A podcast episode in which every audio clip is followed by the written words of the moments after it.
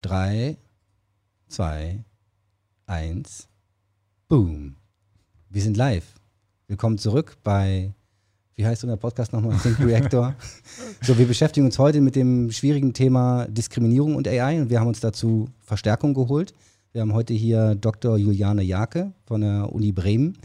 Äh, du beschäftigst dich mit, pass auf, ich kann es, sozial verantwortlicher und partizipativer Technikentwicklung. Und bevor du uns erzählst, was das eigentlich äh, heißt und äh, was du da tust und, und warum und wie das mit der AI zusammenhängt, würde ich dich einmal gern ähm, mit einer etwas breiteren Frage konfrontieren.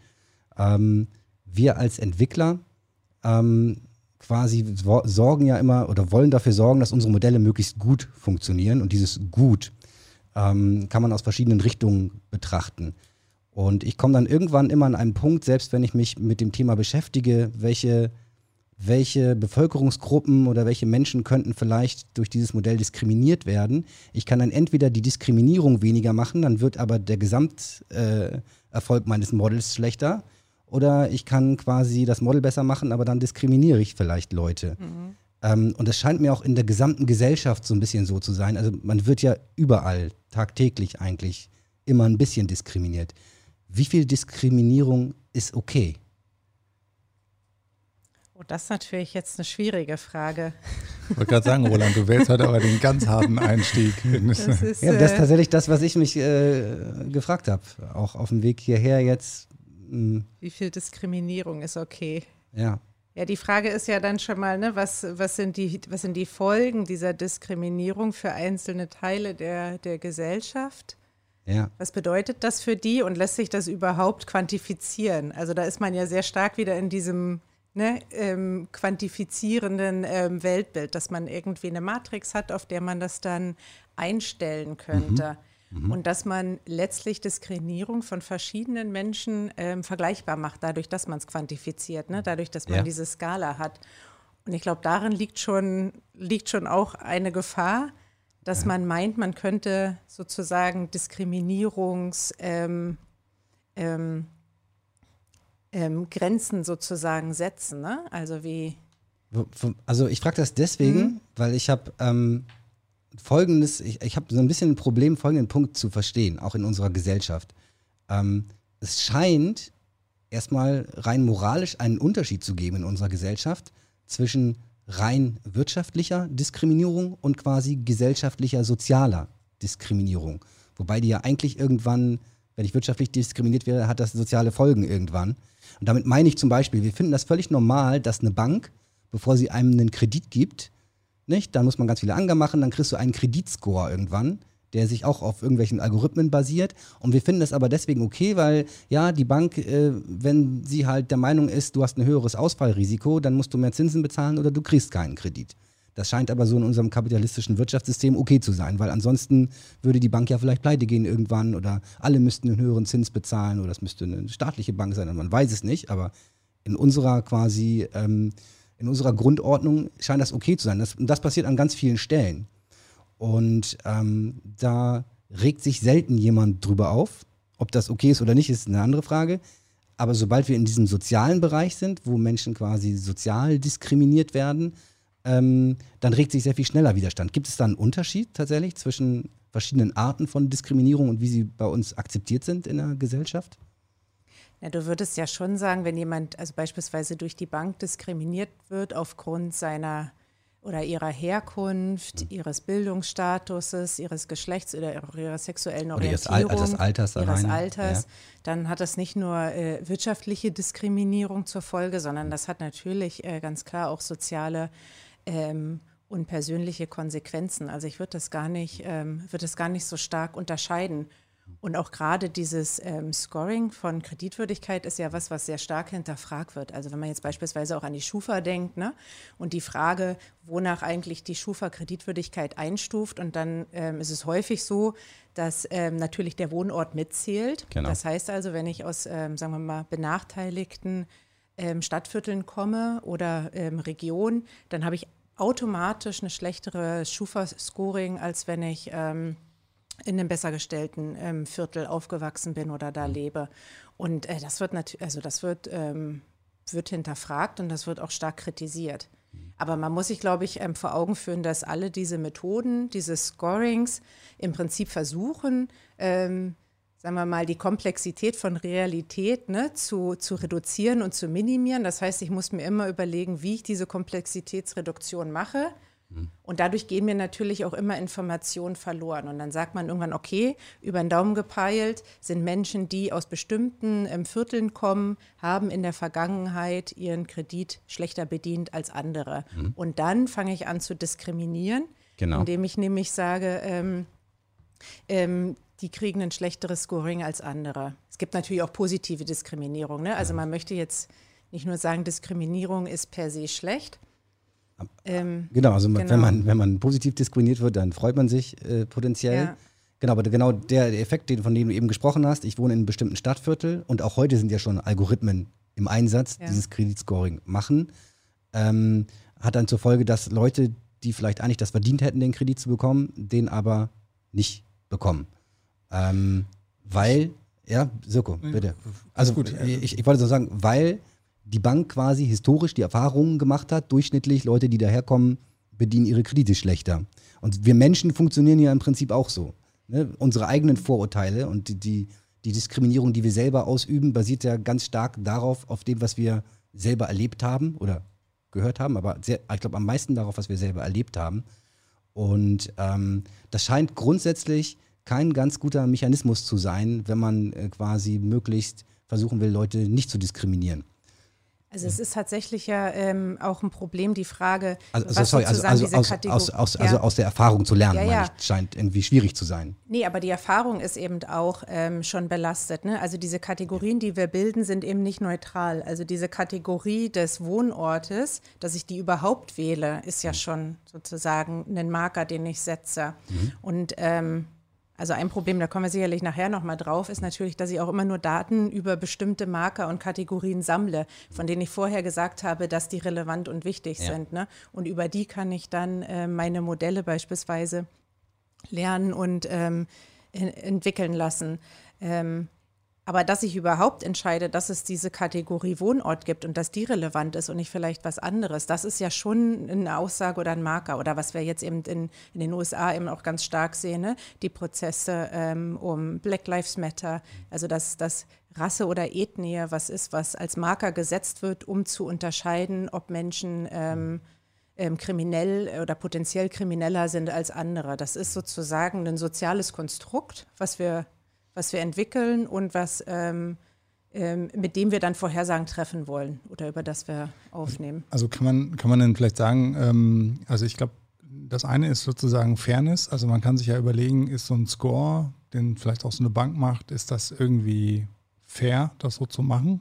Kommt man, glaube ich, sehr schnell dahin, dass es da viele äh, Dinge gibt, die plötzlich nicht mehr, nicht mehr ganz fair sind. Und dann ist natürlich die Frage, also ich würde das mit der Diskriminierung, du hast vorhin gefragt, wie viel Diskriminierung ist, ähm, ist in Ordnung oder kann man verkraften? Ich glaube, es geht dann ja eher um die Frage, gibt es eine wirklich systemische Diskriminierung? Also gibt es irgendetwas in so einem Score, was oder äh, in, ja, also in, in einem Score, was beispielsweise wirklich bestimmte ja, Bevölkerungsgruppen aufgrund irgendeines Kriteriums systematisch diskriminiert. Und, Oder zwar, wenn, zwar wenn wir auf die noch Frage mal, noch nicht mal absichtlich quasi unbedingt. Also ne, genau, das muss das auch. Genau, das kann, kann das, kann absichtlich sein, das kann auch unabsichtlich sein. Und dann, ja. äh, wenn wir später über ähm, Diskriminierung durch äh, oder mögliche Diskriminierung durch künstliche Intelligenz reden, dann ist es halt genau auch da die Frage, Gibt es da eine, eine, systemische Komponente oder wie kann man die rausfinden oder was, was macht das eigentlich sozusagen ähm, mit uns, wenn wir KI einsetzen für bestimmte Vorgänge und dann ähm, erleben wir dann eine Diskriminierung, verstärken wir da Effekte oder nicht? Das ist, glaube ich. Genau, also und ich glaube tatsächlich, ähm, meine erste Intuition war, als ich dann mehr angefangen habe, mich mit dem Thema zu beschäftigen, eigentlich, also aktuell sind ja auch schon irgendwelche Algorithmen im Einsatz. Die sind mit Sicherheit den neuen heißen Scheiß, den wir hier machen mit neuronalen Netzen und so ähm, unterlegen. Das heißt, eigentlich müsste es jetzt ja durch die neuen neuronalen Netze besser werden. Also weniger Diskriminierung werden. Und ähm, ich glaube, das war, es ist so ein bisschen naiver erster Gedanke. Ähm, die erste Gefahr, die mir dazu eingefallen ist, war, okay, das Problem ist natürlich so ein bisschen, jetzt sagen wir den Leuten, das ist künstliche Intelligenz. Das wurde mit Milliarden, Millionen, Milliarden Datenpunkten trainiert. Das ist quasi Gott. Nicht? Und wenn diese, dieses System sagt, der kriegt Kredit, der nicht, dann hinterfragen die Leute das im Zweifelsfall viel weniger als, als vorher äh, und nehmen das einfach so hin, ohne zu wissen, was, was da drin steckt. Und dann, ich kann vielleicht einmal kurz äh, meine Reise mhm. äh, äh Richtung äh, Diskriminierung in der AI beschreiben. Dann habe ich gedacht, okay, der Hauptpunkt ist ja offensichtlich, liegt ja in den Daten. Ne, weil das kennen wir aus ganz vielen anderen AI-Problemen. Wenn nur die Daten ähm, fair wären quasi und äh, repräsentativ tatsächlich, dann äh, müsste es doch auch möglich sein, dass wir mit einer einfachen, objektiven Zielfunktion dann eine faire AI bauen können. Jetzt dieses Datenthema, und da hat sich ähm, der Chef von Facebook AI, Jan LeCun, LeCun, LeCun, auf Franzose eigentlich, äh, gerade auf Twitter eine Schlacht geliefert mit äh, diversen Leuten. Ich weiß nicht, ob ihr das mitbekommen habt oder verfolgt habt. Wenn du magst, Julian, kannst du mal nachgucken in seinem Twitter-Account von Jan Lücke. Und zwar hat er darauf hingewiesen, da gab es ein Beispiel von einem Upsampling-Modell, ein AI-Modell, was in der Lage ist, aus verpixelten, verschwommenen Bildern wieder ein scharfes Gesicht zu machen. Und dann waren da zwei Fotos nebeneinander, nämlich ein verpixeltes Gesicht von Präsident Obama und das scharfe Gesicht, was der Algorithmus daraus gemacht hat, war das Gesicht eines Weißen. ja, und ja. Ähm, jetzt hat er, Jan, hat sich drauf, da müsste so ein Tweet sein, wo er was geretweetet hat mit, mit zwei Bildern dra drauf. Gar nicht so ganz lange her quasi. Vor ein paar Tagen, ja. Vor, vor ein paar Tagen war es erst, genau. Also du bist da jetzt bei 24, also 24. Juni. Muss mal gucken, vielleicht findest du es ja. So, auf jeden Fall hat er dann gesagt, naja, das liegt nun wohl offensichtlich daran, ich glaube, es ist weiter oben wahrscheinlich, offensichtlich daran, dass äh, der Datensatz quasi ein Bias schon drin hat in sich. Dass der einfach mit äh, ganz vielen weißen, kaukasischen äh, Menschen trainiert wurde und mit äh, zu wenigen Schwarzen. Und deswegen ist hier äh, der Bias damit zu, damit zu erklären. Allein mit den Daten. Und dann gab es tatsächlich einen großen Aufschrei, äh, weil viele Leute, die sich mehr mit dem Thema beschäftigen, ohne jetzt sagen zu wollen, dass er sich nicht damit beschäftigt, gesagt haben, hey, das stimmt so nicht. Die Daten können zwar auch sein, aber es gibt ganz viele andere Punkte, die damit äh, zusammenhängen. Und wenn wir das so auf die Daten reduzieren, dann, ähm, genau, dann machen wir einen Riesenfehler. Und ähm, infolgedessen habe ich mich dann auch noch mal ein bisschen tiefer damit äh, beschäftigt und habe tatsächlich auch rausgefunden, also ich hätte auch dann eher gedacht, äh, ähm, anfangs, ja gut, wenn die Daten gut sind, dann wird mein Modell auch gut. Und tatsächlich gibt es da ja aber Beispiele auch, wo man zeigen kann, dass ähm, auch wenn ich, wenn ich alleine zwei verschiedene Bevölkerungsgruppen habe, in denen bestimmte Merkmale anders verteilt sind und ich mische die zusammen in einem Topf und trainiere ein Modell darauf, etwas Bestimmtes zu erkennen. Und ich nehme aber, ich ziehe aber nicht in Betracht, dass das zwei verschiedene Bevölkerungsgruppen sind, dann können da tatsächlich sehr hart diskriminierende Dinge rauskommen. Also das Beispiel war in dem Fall, ähm, ich glaube, das ist von äh, Michael Kern und Aaron, irgendwas heißen die, die haben so ein Buch rausgebracht vor einem halben Jahr über faire und, und äh, sichere AI quasi. Äh, das Beispiel, da geht es um Zulassung an einer Universität, wo man halt zeigen kann, wenn ich Bevölkerungsgruppe A habe, mit einer bestimmten Wahrscheinlichkeit das zu bestehen und ich habe deren Eingangstest und deren Notendurchschnitt und Bevölkerungsgruppe B, die aber größer ist, mit Eingangstest Notendurchschnitt und ich trainiere ein Modell darauf, um vorherzusagen, wer wird hier einen Abschluss machen bei uns dann führt das dazu, in der besten Modellvariante, dass keiner der ersten Bevölkerungsgruppe, der kleineren Bevölkerungsgruppe überhaupt nur zugelassen wird an der Uni. Und das Modell macht eigentlich alles richtig. Ich habe dir da vorhin einen Link zugeschickt, Julian, den könntest du sonst auch mal einmal anklicken. Da sieht man nämlich diese so eine Verteilung einmal. Und dann würde ich das auch wieder gerne nämlich zurückspielen zu euch. Ähm, und das hat mir dann sehr stark klar gemacht, als ich das damals gelesen habe. Okay, wir müssen wirklich enorm aufpassen und wir müssen vielleicht sogar counterintuitiv, da, hier sieht man das. Ähm, Grün ist die größere Bevölkerungsgruppe, ist dann mal dahingestellt, welche das ist. Ne? Rot ist die kleinere. Das Plus bedeutet jeweils, die machen einen Abschluss, ist super. Das Minus bedeutet, sie schaffen es nicht. Erstmal, wenn man genau hinschaut, sieht man, ähm, prozentual gibt es in der roten oder orangenen Bevölkerungsgruppe einen höheren Anteil von Leuten, die das schaffen. Also eigentlich haben die eine höhere Wahrscheinlichkeit, dass die einen Abschluss machen. der durchschnittliche, ähm, der Satzscore ist so ein Schuleingangstest, den die da machen in den USA, GPA ist der Notendurchschnitt quasi, ähm, ist potenziell niedriger in dieser Bevölkerungsgruppe, aber die Abschlusswahrscheinlichkeit ist höher. Kann an verschiedenen Faktoren liegen, weil zum Beispiel vielleicht ist die grüne Bevölkerungsgruppe durchschnittlich ein bisschen reicher und kann sich erlauben, diesen SAT-Test, der kostet Geld, den häufiger zu machen und reichen sie den letzten ein, wo es besser war oder warum auch immer.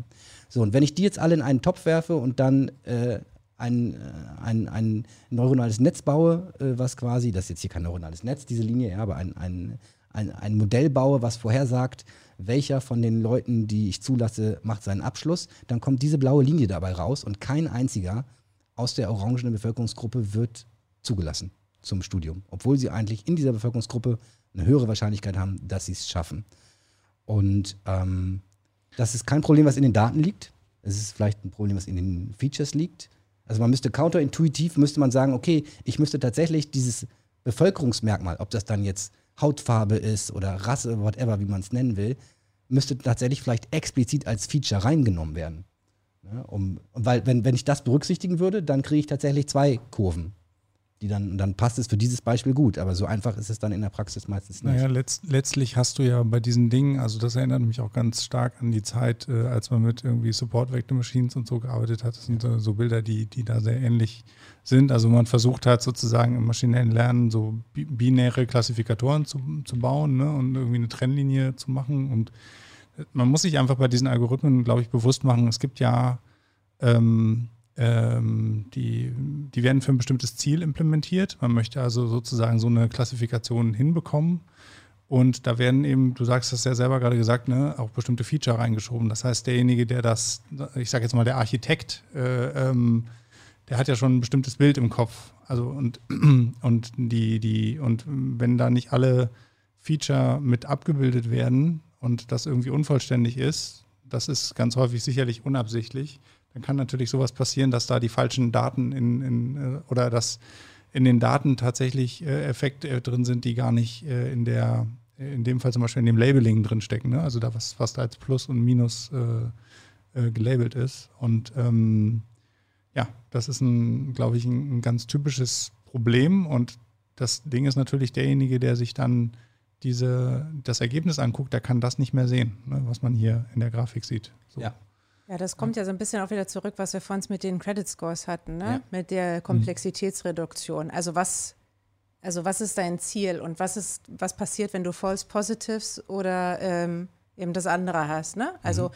Äh, wen interessiert das jetzt, dass die unten rausfallen? Also was ist das Interesse des oder derjenigen, die mhm. dieses Modell ähm, anwenden möchte? Geht es darum, möglichst nur die zuzulassen, die auch abschließen? Genau, das, das ist deren Zielfunktion. Genau. genau. Ja. Oder geht es auch um andere Dinge? Und dann sind wir wieder da, wo du vorhin warst, ne? was ist ein gutes Modell? Wann weiß ja. ich, dass es gut ist? Mhm. Ähm, und ähm, dann äh, kann das durchaus sein, also auch bei den Credit Scores, dass mir das egal ist, dass es ähm, auch in ärmeren ähm, Nachbarschaften Menschen gibt, die ihren Kredit be mhm. bedienen würden. Ne? Ich, ich würde da unterstellen, dass in der Abbildung derjenige, der das gemacht hat, gar nicht darüber nachgedacht hat, sondern der wollte eigentlich nur äh, einen Algorithmus haben, der, ich sag jetzt mal, die Verteilung von Plus und Minus trennt. Mhm. Und der irgendwie ähm, da eine Entscheidungsfunktion sozusagen durchfittet. Und ja. wo, wo völlig klar ist, man macht natürlich auch Fehler, ne? weil diese, diese beiden, ähm, äh, also Plus und Minus, diese beiden Labelgruppen, die überlappen in dieser Aufteilung auf jeden Fall. Das heißt, man kann sie nicht perfekt trennen, wenn man sie jetzt hier linear trennen will, durch eine Linie. Ähm, die Fehler nimmt man in Kauf, aber was man natürlich nicht möchte, ist, dass jetzt dadurch plötzlich systematische Effekte entstehen, wie zum Beispiel eine Population wird systematisch äh, ausgeschlossen, weil sie und das ist ja eine Auswertung, die würde man dann erst hinterher sehen, weil sie tatsächlich eben in ihrer Verteilung äh, äh, anders in dieser Gesamtverteilung liegt und dadurch gar nicht berücksichtigt wird. Also du würdest es vor allen Dingen erst sehen, wenn du aber dieses Feature überhaupt erfasst hättest. Man könnte genau, ja auch ein richtig. wohlmeinender AI-Ingenieur gewesen sein, der gesagt hat, pass auf, ich bin äh, neutral. Ich ja. nehme das gerade nicht als Feature rein, wo du herkommst und mhm. welche Hautfarbe du hast. Und ich gucke nur, wie sind hier die Abschlusswahrscheinlichkeiten und wie kann ich mein Modell optimieren. Ja. Das ist, die lösen das, das ist ein, ähm, ein, ein, ein toy Example, also ein, ein, ähm, ein, ein Beispiel einfach nur. Ich glaube, keine echten Daten, aber ein Beispielmodell, um mal zu zeigen, wie sowas funktionieren kann. Ähm, dieses Beispiel kann man relativ leicht auflösen, indem man dann sagt, okay, ich nehme das als zusätzliches Feature mit rein, mhm. Population 1 und 2, und schon hast du dann im Prinzip zwei Trennlinien, die genau. beide sehr gut funktionieren. Ähm, oft ist es aber ähm, tatsächlich so, dass man das nicht ideal auflösen kann und man immer einen Trade-off hat. Und daher kam meine Eingangsfrage zwischen Diskriminierung und dem eigentlichen Ziel. Ähm, auch jetzt aus diesem Talk, das war so ein Google-Talk, wo sie ihr Buch vorgestellt haben. Ähm, äh, zum Beispiel, wenn jemand, wenn man Werbung schaltet, ja, und man sagt, pass auf, ich habe den Algorithmus, der spielt das optimal aus auf die und die Zielgruppen, wir verdienen damit äh, am meisten Geld. Aber der Algorithmus hat folgende Nachteile, er diskriminiert solche und solche User. Mhm. So, jetzt kannst du dir aussuchen, liebes Unternehmen, kannst ein bisschen weniger diskriminieren, dann hast du aber auch, werden deine Werbeeinnahmen halt äh, in diesem Quartal dann um so und so viel Prozent weniger sein. So, also erstmal, der erste Schritt ist ja schon mal, dass man solche Entscheidungen bewusst fällt mhm. und überhaupt quasi das auf dem Tisch liegt mit. Mhm. Und der andere Punkt ist aber, und jetzt komme ich wieder zurück zu meiner Eingangsfrage, ähm, offensichtlich scheint ja ein bisschen Diskriminierung hier und da okay zu sein. Man fragt sich, warum eigentlich? Und dann man ist sehr schnell in sehr komplexen Fragestellungen. Ähm, und ich glaube, ja, das finde ich halt, das finde ich sehr, sehr schwierig zu, zu fassen. Ähm, genau, und deswegen habe ich sie auch gleich erstmal dich damit überfallen. Ähm, vielleicht magst du aber erstmal noch ein, zwei Worte dazu sagen, was du eigentlich sonst so machst. Ach so, jetzt hätte ich fast noch mal zu dem gesagt, was du äh, Ja, kannst du auch gerne, gerne, bitte, hast. bitte. Genau, also zum einen, glaube ich, ist ein Problem tatsächlich aber trotzdem die Datenlage, weil die Frage ja. ist ja, wo Daten über Abschlüsse herkommen, mhm. wenn bestimmte Populationen gar nicht zu Universitäten zugelassen werden. Ne? Auch. Also das ist ja, ähm, das ist ja die Grundfrage. Also man hat, und das sieht man ja in, in einer Vielzahl von Anwendungen, einfach über bestimmte Bevölkerungsgruppen deutlich bessere Daten als über andere. Mhm. Das heißt, die Modelle, die ich dann ähm, für die entwickle, laufen einfach deutlich besser. Das sind bei medizinischen Anwendungen häufig weiße Männer. Ja. ja? Und das sind aber, wenn es jetzt beispielsweise um staatliche Fürsorgeleistungen geht, eher, ähm, sagen wir mal, ähm, Randgruppen oder nicht Randgruppen, aber Menschen, die äh, aus eher sozial schwachen ähm, Milieus kommen.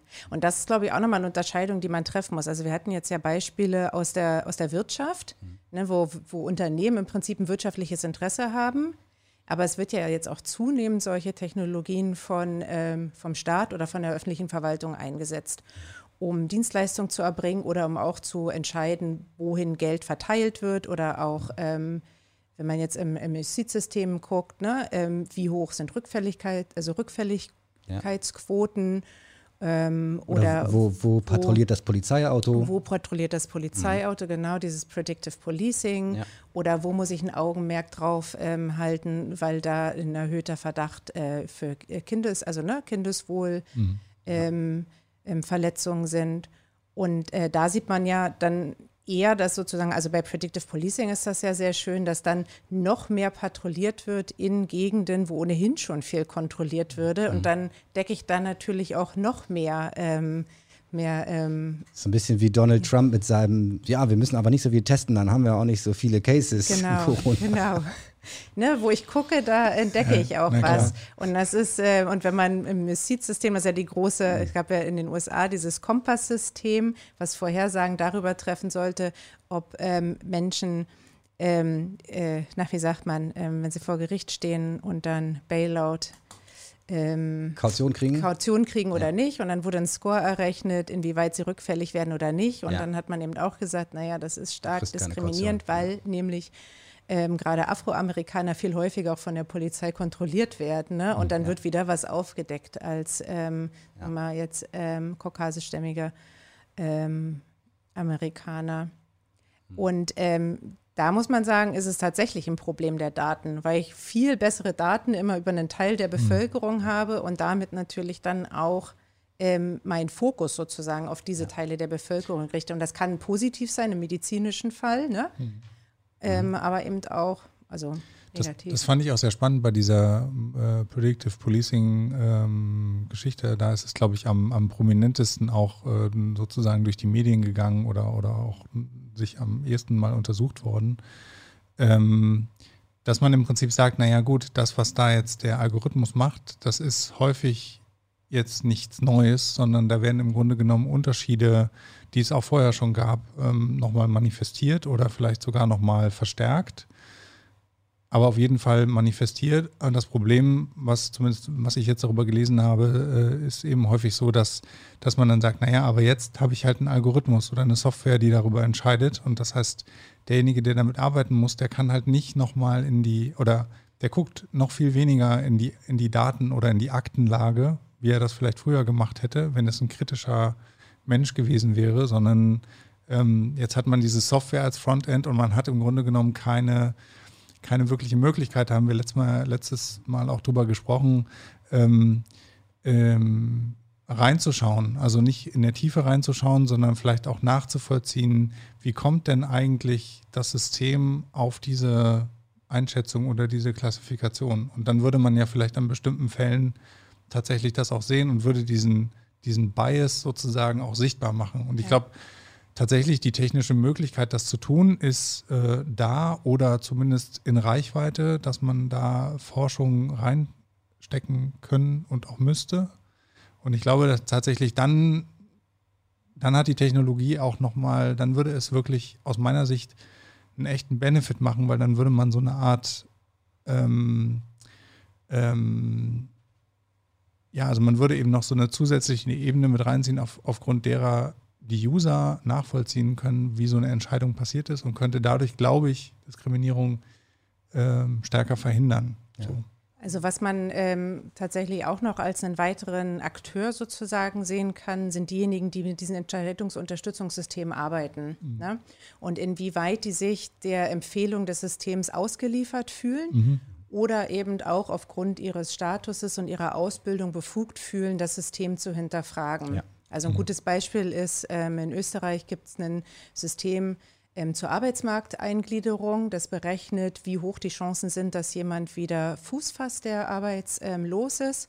Und ähm, da hat natürlich der Staat ein Interesse daran, jetzt diese etwas längerfristigen ähm, ähm, ähm, Unterstützungsmaßnahmen und Fortbildungsmaßnahmen nur an diejenigen zu vermitteln, die tatsächlich auch einen, ne, ähm, eine gute Chance haben. Mhm. Also ist auch hochdiskriminierend. Das System ist recht transparent. Sieht man, als Frau kriegt man gleich einen schlechteren Score, vor mhm. allen Dingen, wenn man Kinder hat oder andere Personen, für die man ähm, ähm, sich sorgen muss. Ähm, Menschen mit Migrationshintergrund haben häufig ähm, schlechteren Score, weil man nicht nachvollziehen kann, was die Erwerbshistorie ist. Ne? Da ist die Datenlage wieder ein Problem. Also das ist das eine, das System. Aber das andere ist die Frage, wie entscheiden dann Beamte, wenn sie diesen Score zurückbekommen. Mhm. Und ähm, also es gibt Untersuchungen, die sagen, naja, ähm, die haben natürlich aufgrund ihrer Erfahrung, äh, können die das System hinterfragen und können sagen, nein, ich weiß jetzt, hier sitzt mir die Person in, ne, sitzt mir gegenüber, ich kenne den Kontext, ich kann das viel besser einschätzen, ähm, die kriegt jetzt trotzdem eine Arbeitsvermittlungs- ähm, Maßnahme oder eine Fortbildungsmaßnahme.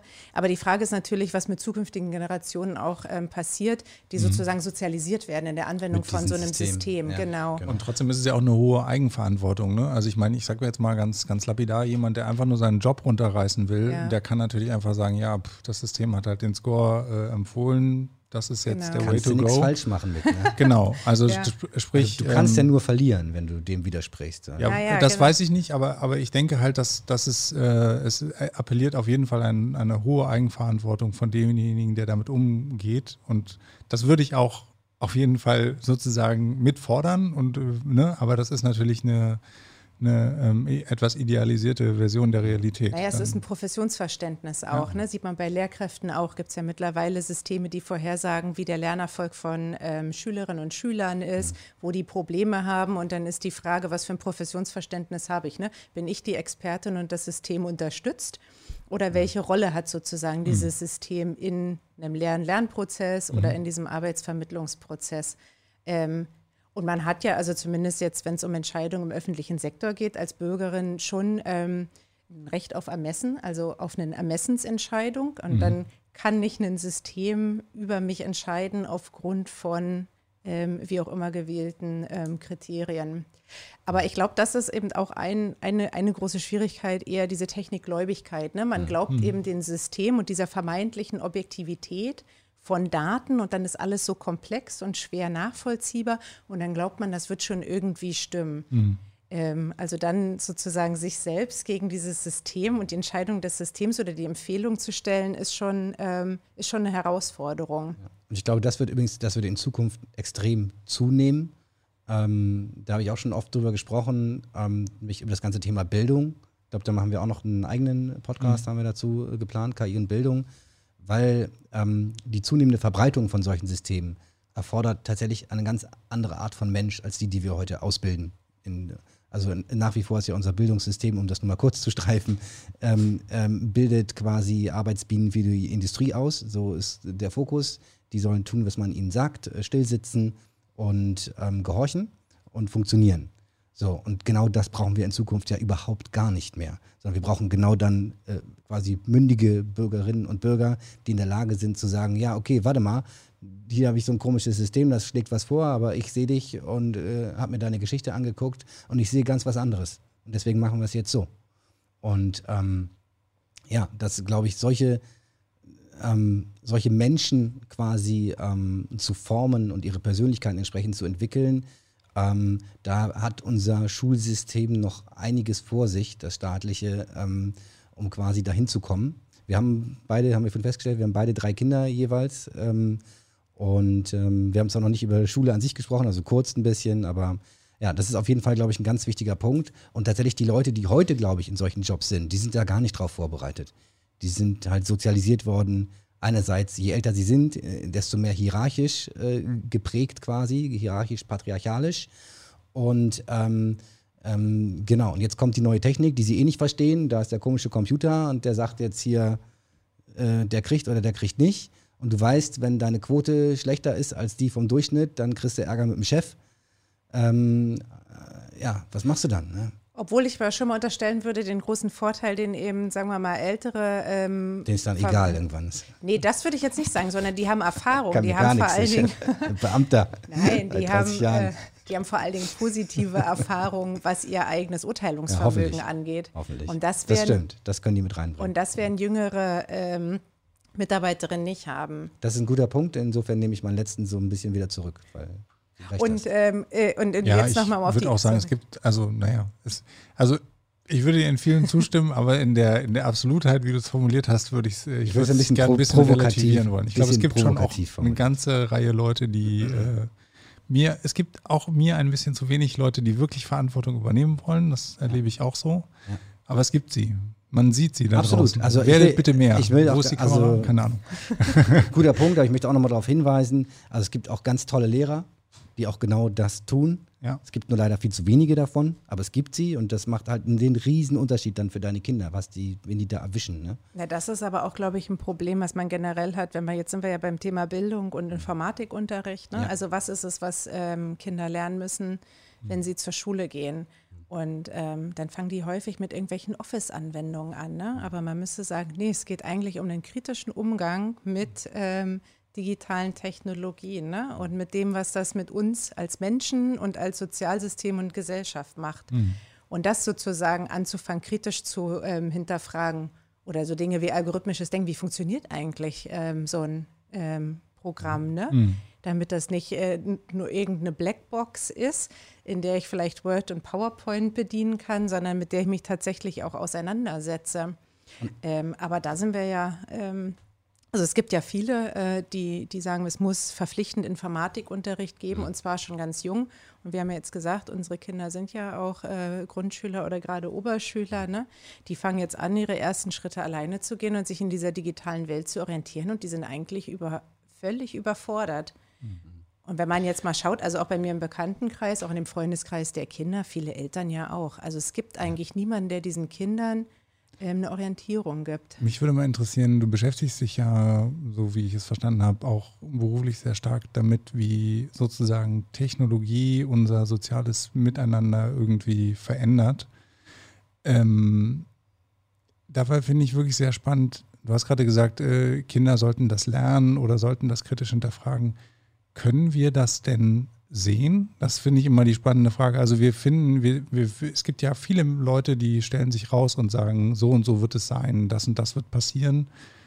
Ich würde denen erstmal nicht glauben. Also weil ich einfach das schon zu häufig erlebt habe, dass sich jemand rausstellt und sagt, ähm, genau so wird es sein und das müssen wir jetzt tun. Und es war auch, glaube ich, in der Geschichte häufig so, dass ähm, die Prognosen nicht alle richtig waren, sondern dass die Entwicklung dann eine ganz andere genommen hat. Und das würde mir mal, also ich, ich denke auch, Bildung ist ein ganz wichtiger Faktor, Mündigkeit ist ein ganz wichtiger Faktor, aber wie, wir hatten letztes Mal, habe ich nochmal gesagt, wir befinden uns ja immer noch in der Digitalisierung. Also wir reden über künstliche Intelligenz, aber eigentlich haben wir noch einen ganz großen Schritt auch zu vollziehen. Wir wissen eigentlich noch gar nicht, was wir mit diesen ganzen Daten, mit diesen, also wie es uns verändern wird. Und da würde mich mal interessieren, wie siehst du das? Kann man das irgendwie sehen, was da wirklich passiert? Oder ähm, also ich glaube, was wir brauchen, sind tatsächlich analytische Konzepte, um zu verstehen, was passiert. Also klar, da gebe ich dir recht, man kann jetzt nicht vorhersagen, wie die Welt irgendwann aussehen wird.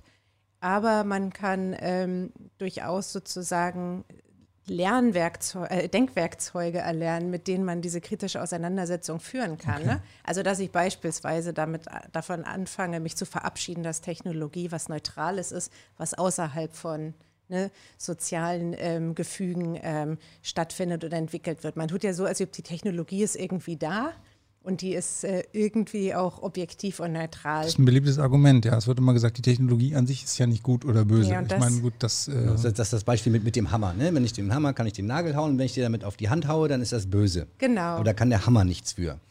Aber dann sagt man so, okay, wie ist der Hammer konzipiert worden? Ja, für, was hart, für, ähm, für was für Einsätze? Also es ist sozusagen ein Kulturwerkzeug, auch ein Hammer. Ne? Ein Hammer sagt auch was darüber aus, was man als ähm, Kultur äh, machen kann, nämlich Dinge zusammenhauen oder einander auf den Kopf. Also es gibt eben verschiedene Möglichkeiten, Techno Technologien zu nutzen.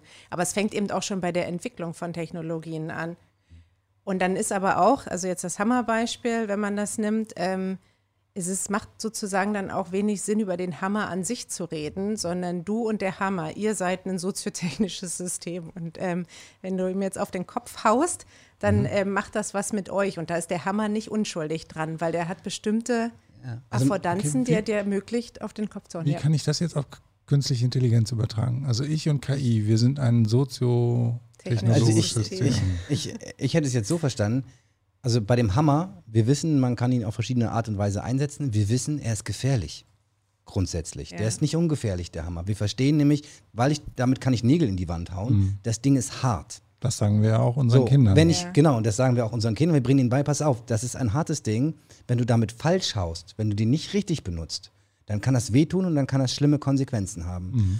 Und ohne das jetzt so über zu dramatisieren, aber um quasi den Bogen auch wieder zurück so zur, zur KI zu finden, ähm, ich glaube, dass es eine wichtige Erkenntnis ist, auch für alle Menschen, die KI entwickeln, ähm, dass quasi es nicht nur die Zielfunktion gibt, auf die ich optimiere, sondern dass ich hier ein Werkzeug habe, was durchaus, auch wenn ich, der, sogar wenn ich der Meinung bin, ich habe es richtig äh, benutzt, weil es kam das raus, was ich wollte, nämlich 99,9% Accuracy bei der Vorhersage, ob da jemand genommen wird oder nicht, ähm, kann ich trotzdem, wenn ich nicht aufpasse, währenddessen großen Schaden anrichten. Und auf diesen Schaden quasi muss ich achten. Und jetzt kommen wir vielleicht so ein bisschen ähm, können wir schon mal das Thema Regulierung streifen. Ähm, man kann sich ja dann fragen, okay, wenn das so ist, dass auch wohlmeinende Programmierer äh, mit Erfahrung bauen da Dinge zusammen, die dann auch tatsächlich hervorragende Ergebnisse zeigen, jetzt mal hervorragend bezogen auf die Zielfunktion, wie zum Beispiel ich erkenne Leute, die kreditwürdig sind oder ich erkenne Leute, die zur Schule dürfen oder so oder die im Krankenhaus behandelt werden oder eine Arbeitsvermittlungsmaßnahme bekommen, ähm, quasi in ihrer ähm, in dieser Zielfunktion sind die sehr gut in der Prognose. Sie richten aber potenziell großen Schaden an, weil sie zum Beispiel systematisch diskriminieren, bestimmte Bevölkerungsgruppen komplett ausschließen und so weiter. Ähm, wie siehst du das, Juliane? Ist das quasi etwas, was reguliert werden müsste aus deiner Sicht, wozu es Regeln geben müsste? Gibt es Regeln eigentlich aktuell gegen Algorithmen? Das muss ja nicht jetzt eine moderne KI sein, kann ja auch so Standard, Regression, SVM oder irgendwas sein, was sicherlich überall im Einsatz ist bei Banken, Versicherungen und, ja, und so gegen, weiter. Nicht gegen, ähm, nicht gegen Algorithmen jetzt äh, per se, aber es gab gerade ja. eine große Unterschriftenaktion, die auch gerade in dem, äh, dem Twitter-Feed gesehen, den wir eben äh, aufgerufen hatten.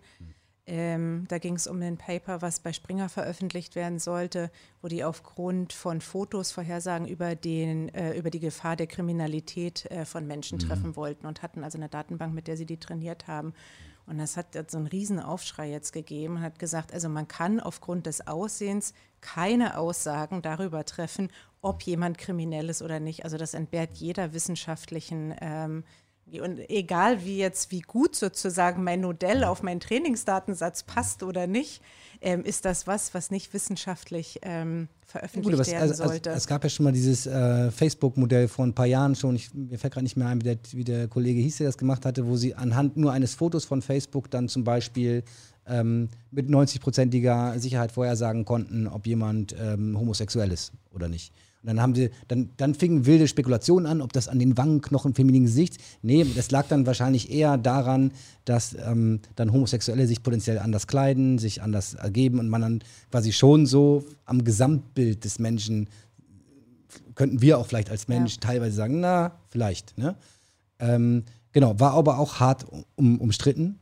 Ähm, genau, und die Frage ist ja aber, also genau, die, auf die ich ja eigentlich mhm. hinaus wollte, also die, die KI-Forschung die meisten KI-Forscher zumindest, ähm, glaube ich, sind eher nicht der Meinung, es müsste reguliert werden. Es gibt so eine kleine Minderheit, die sagt, doch, doch, alles gefährlich. Wir brauchen genau wie wir äh, eine Flugzeugbehörde haben, weil Flugzeuge sicherheitskritisch sind, brauchen wir auch quasi eine KI-Behörde, weil KI sicherheitskritisch ist.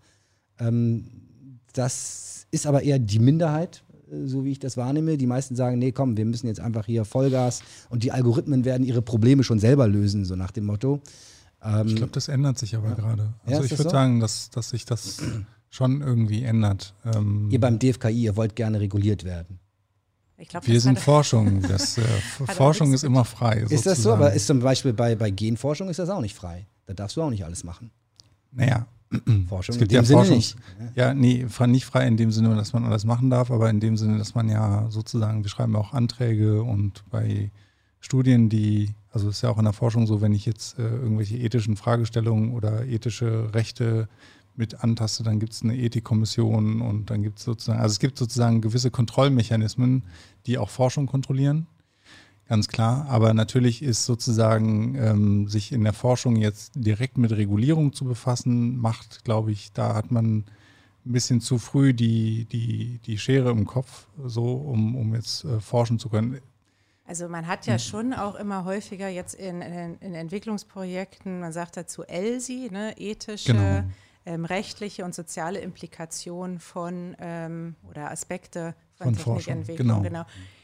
Und ähm, das ist in vielen Projekten eher so ein Feigenblatt. Man hat dann mhm. irgendwo eine Sozialwissenschaftlerin oder Anthropologin oder Philosophin sitzen, ähm, fängt aber trotzdem immer schon mal seine Entwicklung ähm, an und mhm.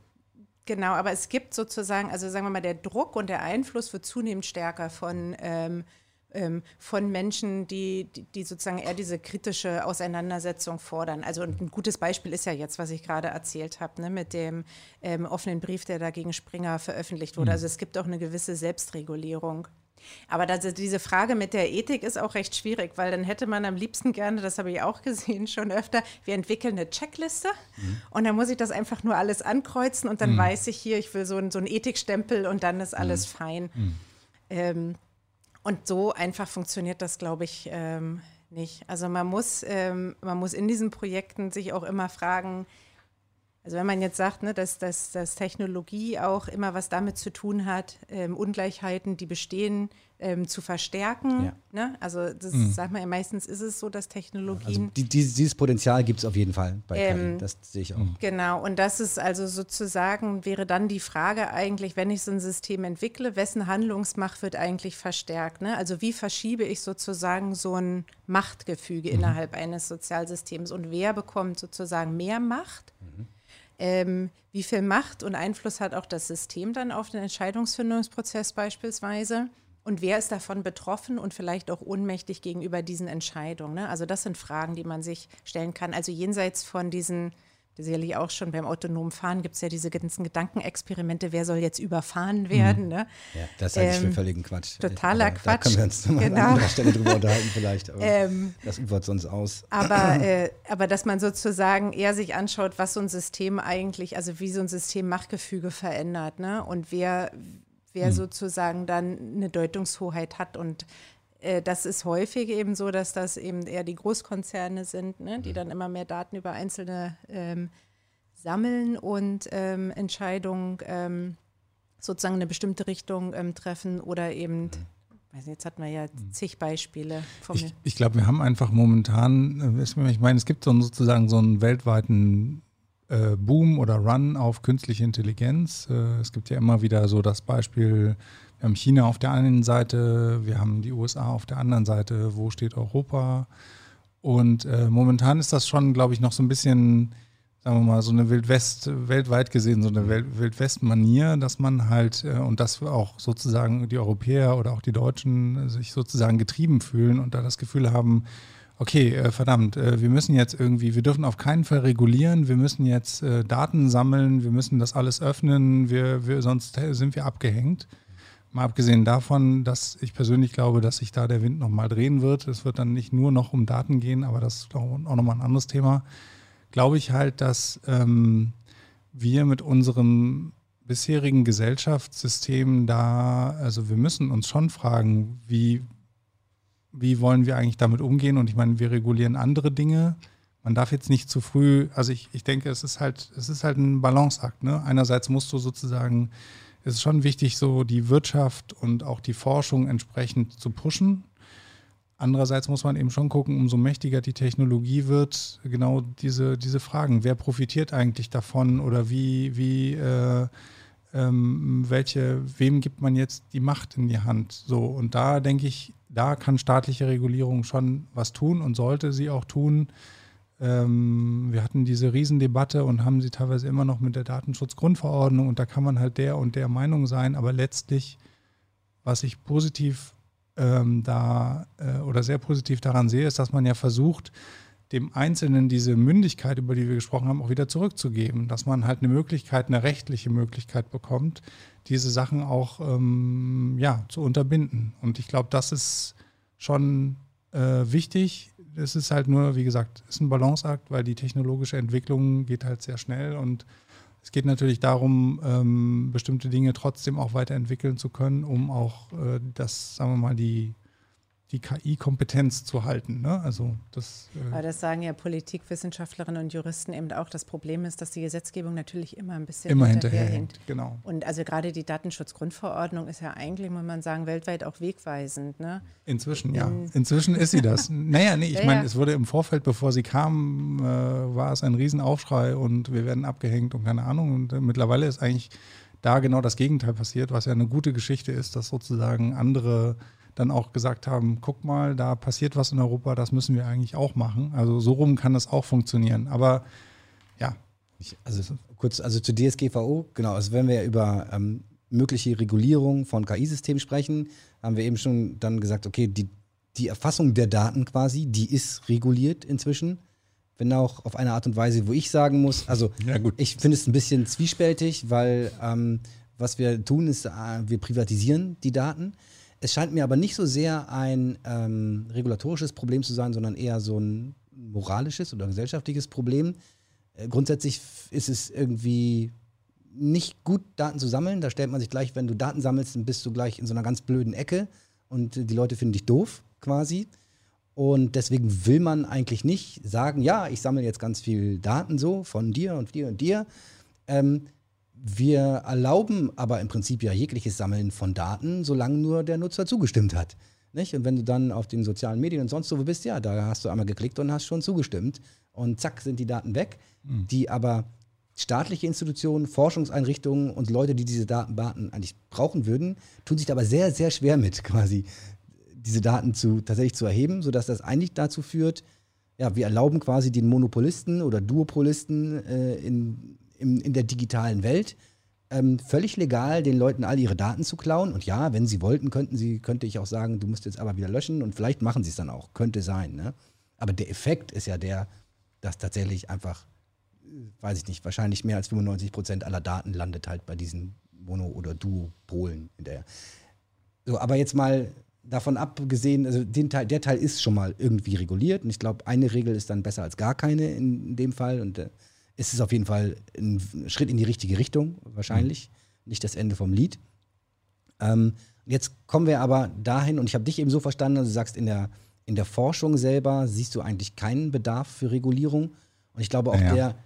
der, der, der, Hauptpunkt, der da, glaube ich, von den Leuten äh, angebracht wird, die auch eine Regulierung in diesem Bereich fordern, ist einerseits quasi die, die Angst vor einer Superintelligenz, die potenziell für den Menschen nicht vorteilhaft ist. Also dass irgendwelche Leute in irgendwelchen Labs irgendwas zusammenbauen, was außer Kontrolle gerät. Und auch wenn das vielleicht jetzt noch nicht in naher Zukunft äh, absehbar ist, dass sowas passieren könnte, weil es aber vielleicht vorstellbar ist, dass sowas in 20 oder 50 Jahren passieren könnte, sollte man schon jetzt dafür sorgen, dass das quasi nicht passiert. So, das ist, glaube ich, die eine Fraktion. Und dann gibt es noch die Fraktion, die sagt, okay, wir sollten grundsätzlich unethische, un unethische Benutzung, äh, Use von, mhm. von AI. Äh, also man könnte ja schon so weit gehen und sagen, okay, wenn ich einer AI beibringe, Menschen zu erschießen, möglichst immer genau zwischen die Augen, ist das, also darf ich daran forschen oder nicht? Ne? Ist das was, was mit Forschungsgeldern bezahlt ja, genau. Das, das, machen aber die Rüstungskonzerne machen das. Ja, deswegen muss ich das mal kurz äh, nochmal okay, klarstellen. Bitte, ne? Also wenn ich äh, äh, sage, ähm, Forschung muss, also man, ne, Forschung wird schon reguliert und das ja. ist auch äh, gut so. Und da gibt es ja auch Kriterien. Es gibt diese diese ELSI-Kriterien, es gibt verschiedene andere, es gibt ja auch einen ganzen Gutachtenprozess. Ich kann also deswegen nicht einfach machen, was ich will. Äh, es gibt auch, ähm, wir haben in Bremen hier die Zivilklausel und, und, und. Also es gibt sozusagen durchaus Mechanismen, wie Forschung auch ähm, reguliert werden kann und sollte. Aber was ich eigentlich damit meinte, war, ähm, dass man natürlich in der Forschung immer dadurch, dass man etwas entwickelt, was, was es so noch nicht gibt, ähm, muss man immer irgendwelche Grenzen sozusagen durchstoßen. Und ich meine, ich muss ja nicht den Antrag schreiben, um eine KI zu entwickeln, die Menschen irgendwie erschießt, ne, sondern ähm, letztlich, äh, also ich meine, das, das würde keiner tun. Letztlich äh, kann aber Forschung sozusagen in eine Richtung gehen, dass man am Ende des Tages diese Ergebnisse auch für was ganz anderes benutzen kann. Ne? Und dann, und ich denke, diese, das ist die Regulierung, die ich meinte, dass, dass sozusagen auf der, auf der Produktseite oder auf der Seite, sobald etwas wirklich ähm, kaufbar und einsetzbar oder kommerziell hm, skalierbar einsetzbar wird, dort muss nochmal auch eine zweite oder eine wichtige Regulierung greifen, weil genau. sozusagen also nicht bei dem, was wir machen dann. Also er will nicht reguliert werden, aber wir sagen schon. Nee, aber die Anwendung schon. Also das, was wir vor uns für den öffentlichen Sektor hatten, da ist die Regulierung beispielsweise, ja. dass du ein Recht auf Ermessen hast. Ne? Ja. Genau. Also das ist nicht das System, was entscheidet, ja. sondern ähm, äh, da sitzt eine Person. Ja. Oder dass bei der DGSVO-Profiling im Prinzip mhm. ähm, verboten ist. Ne? Also mhm. du kannst nicht geprofiled ähm, werden. Und dann sieht man aber selbst im privaten Sektor, also es haben ja jetzt einige ähm, Unternehmen, ähm, gesagt, sie werden jetzt für ein Jahr keine Gesichtserkennungsentwicklung ja. weiterführen. Genau. Also da gibt es einen, sagen wir mal, gesellschaftlichen... IBM ist da ausgestiegen, wer ist da noch? Microsoft, Microsoft, also ganz viele große, sind ja. jetzt einige hinterhergekommen. Ja. Genau, und also es gibt einen großen, sagen wir mal, zivilgesellschaftlichen Druck, ja. was auch die Verantwortung von solchen Unternehmen betrifft und die stellen sich dem auch zunehmend. Also gut, in den USA ist natürlich jetzt eh gerade ganz schön viel los, ne? Mhm. Aber ähm, die sehen, dass sie, also sagen wir mal, diese Größe der Unternehmen hat eben auch ein ne, gesellschaftlichen, ähm, äh, gesellschaftliches Gewicht. Die müssen auch sehen, dass sie eine gewisse Verantwortung haben und haben das zumindest jetzt fürs nächste Jahr ausgesetzt. Ja. Also was ich mir, ich meine, wir, wir, wir, könnten jetzt weit abschweifen auch in die Thema, in die Thematik ähm, unethische AI, Waffen und so weiter. Mhm. Aber ich glaube zum Beispiel, es war insofern auch kein ganz gutes Beispiel von mir, weil ich glaube, in diesen fremdfinanzierten Forschungen quasi, äh, was ihr hauptsächlich macht an der Uni und an den Instituten, da ist das sowieso sowas immer ausgeschlossen in den Fremdfinanzierte Forschung, was das, Ja, der Bund bezahlt, ja gut, ja, ihr, öffentlich finanzierte Forschung. Genau. Öffentlich ist besser gesagt, genau, weil fremdfinanziert könnte ja auch dann genau. Äh, privat. Ja, ja, genau. Ne? Also das machen wir natürlich auch, aber auch da ist es halt so, ne, dass, dass äh, auch da ähm, äh, unterliegen wir gewissen Klauseln. Also wir, wenn, wenn du eine öffentliche Forschungseinrichtung bist, dann kannst du halt auch nicht jede Forschung machen. Genau, sozusagen. aber das, genau, und das ist wahrscheinlich auch gut so. Und also ja. darauf wollte ich eigentlich hinaus, dass in der Forschung wahrscheinlich gibt es schon Bereiche, wo man sagen würde, also vielleicht gibt es Bereiche, ähnlich wie in der Gentechnik, wo wir, wo wir zumindest als westliche Gesellschaft hier sagen würden, ähm, das ist unethisch. Mhm. Wir, wir verbieten auch, auch die äh, äh, Forschung von Unternehmen in diesem Bereich, weil wir das überhaupt nicht möchten. Mhm. Ähm, Wäre aber, glaube ich, würde uns jetzt zu weit vom Thema wegbringen, wenn wir, wenn wir da reingehen. Wo ich eigentlich noch mal gerne hin wollte, ist tatsächlich jetzt in die Praxis. Mhm. So, und wir haben ja heute schon alle möglichen Algorithmen in der Praxis. Und ich glaube jetzt für so eine solche Regulierung, eine mögliche Regulierung, ähm, sollte es erstmal der Regulierung so ein bisschen egal sein, was das für ein Algorithmus ist. Muss ja eigentlich so ein bisschen, ähm, also ich glaube, der, der Algorithmus muss bestimmte Funktionen, äh, Funktionen und bestimmte Kriterien erfüllen, quasi potenziell dann reguliert werden zu können.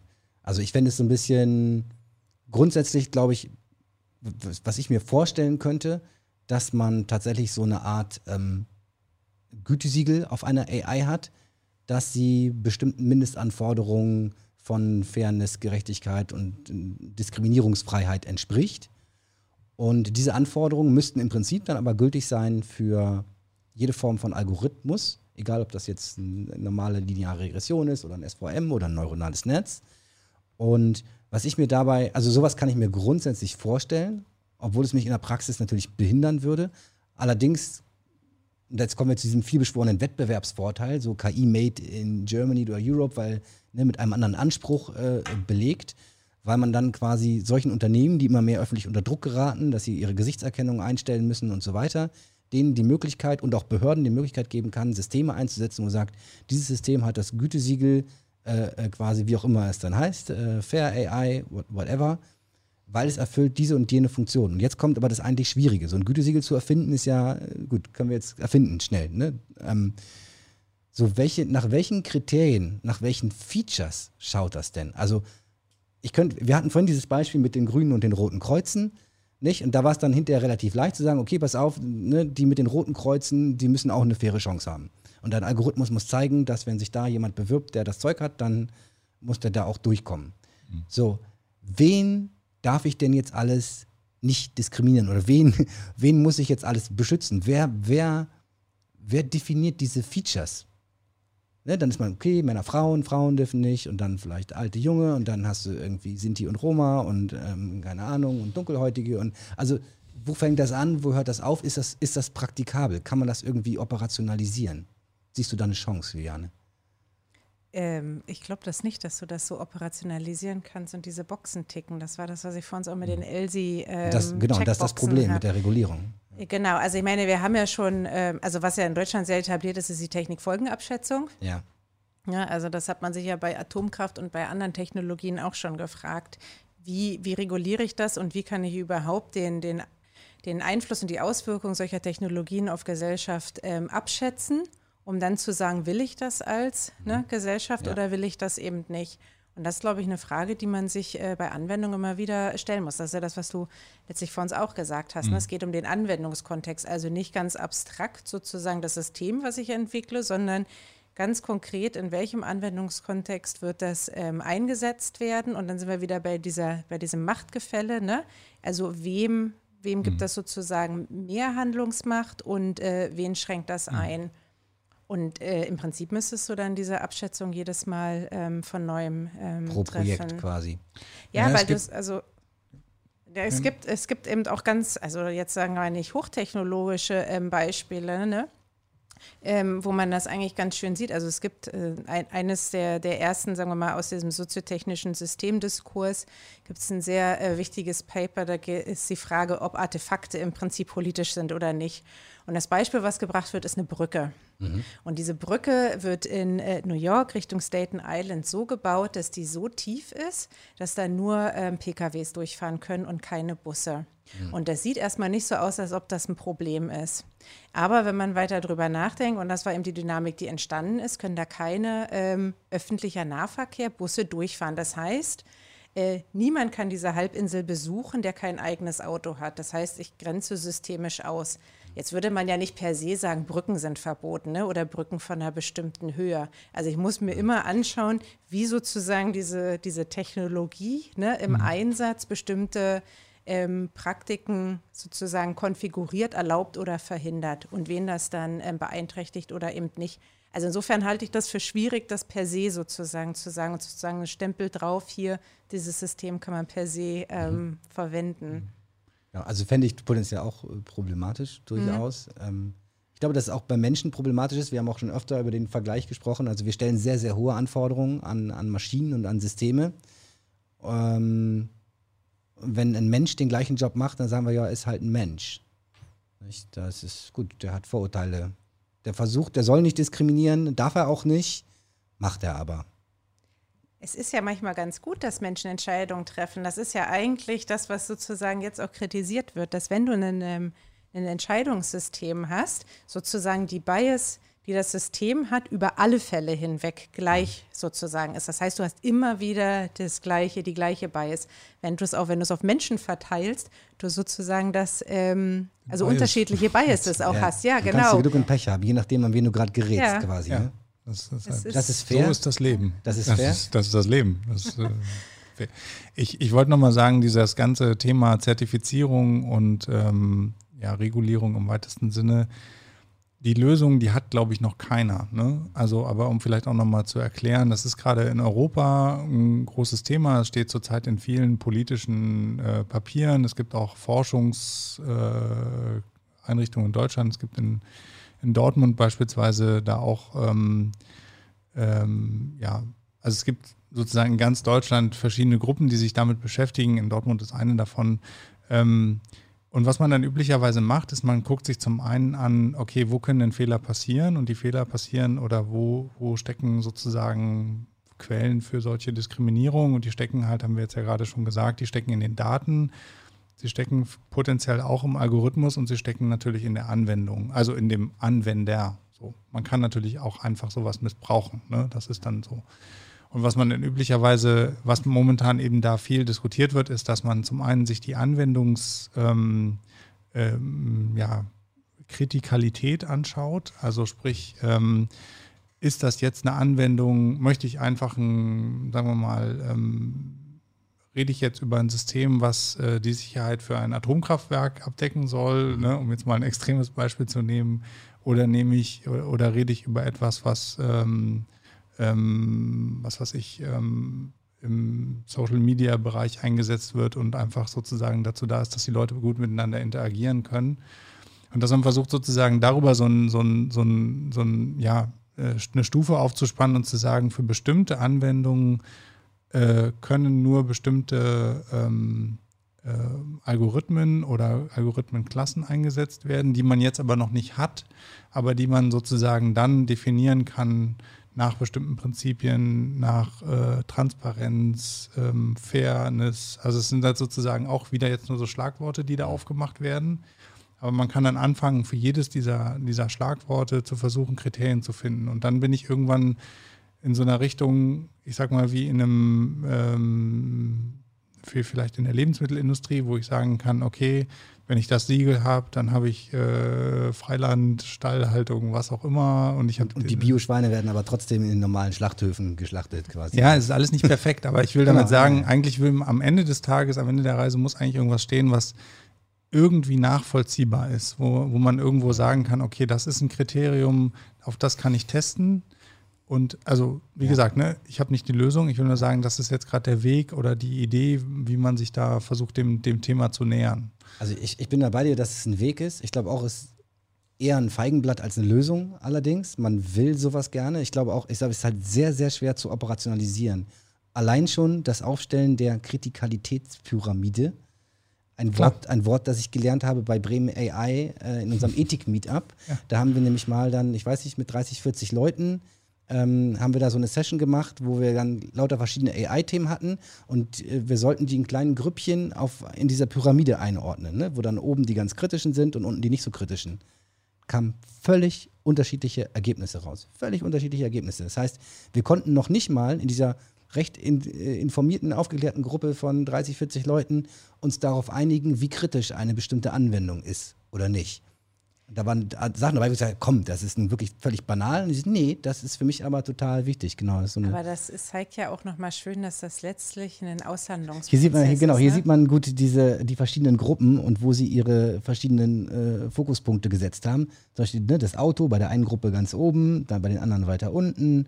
Und das sind so die verschiedenen mhm. Themen, die wir, die wir da halt so hatten.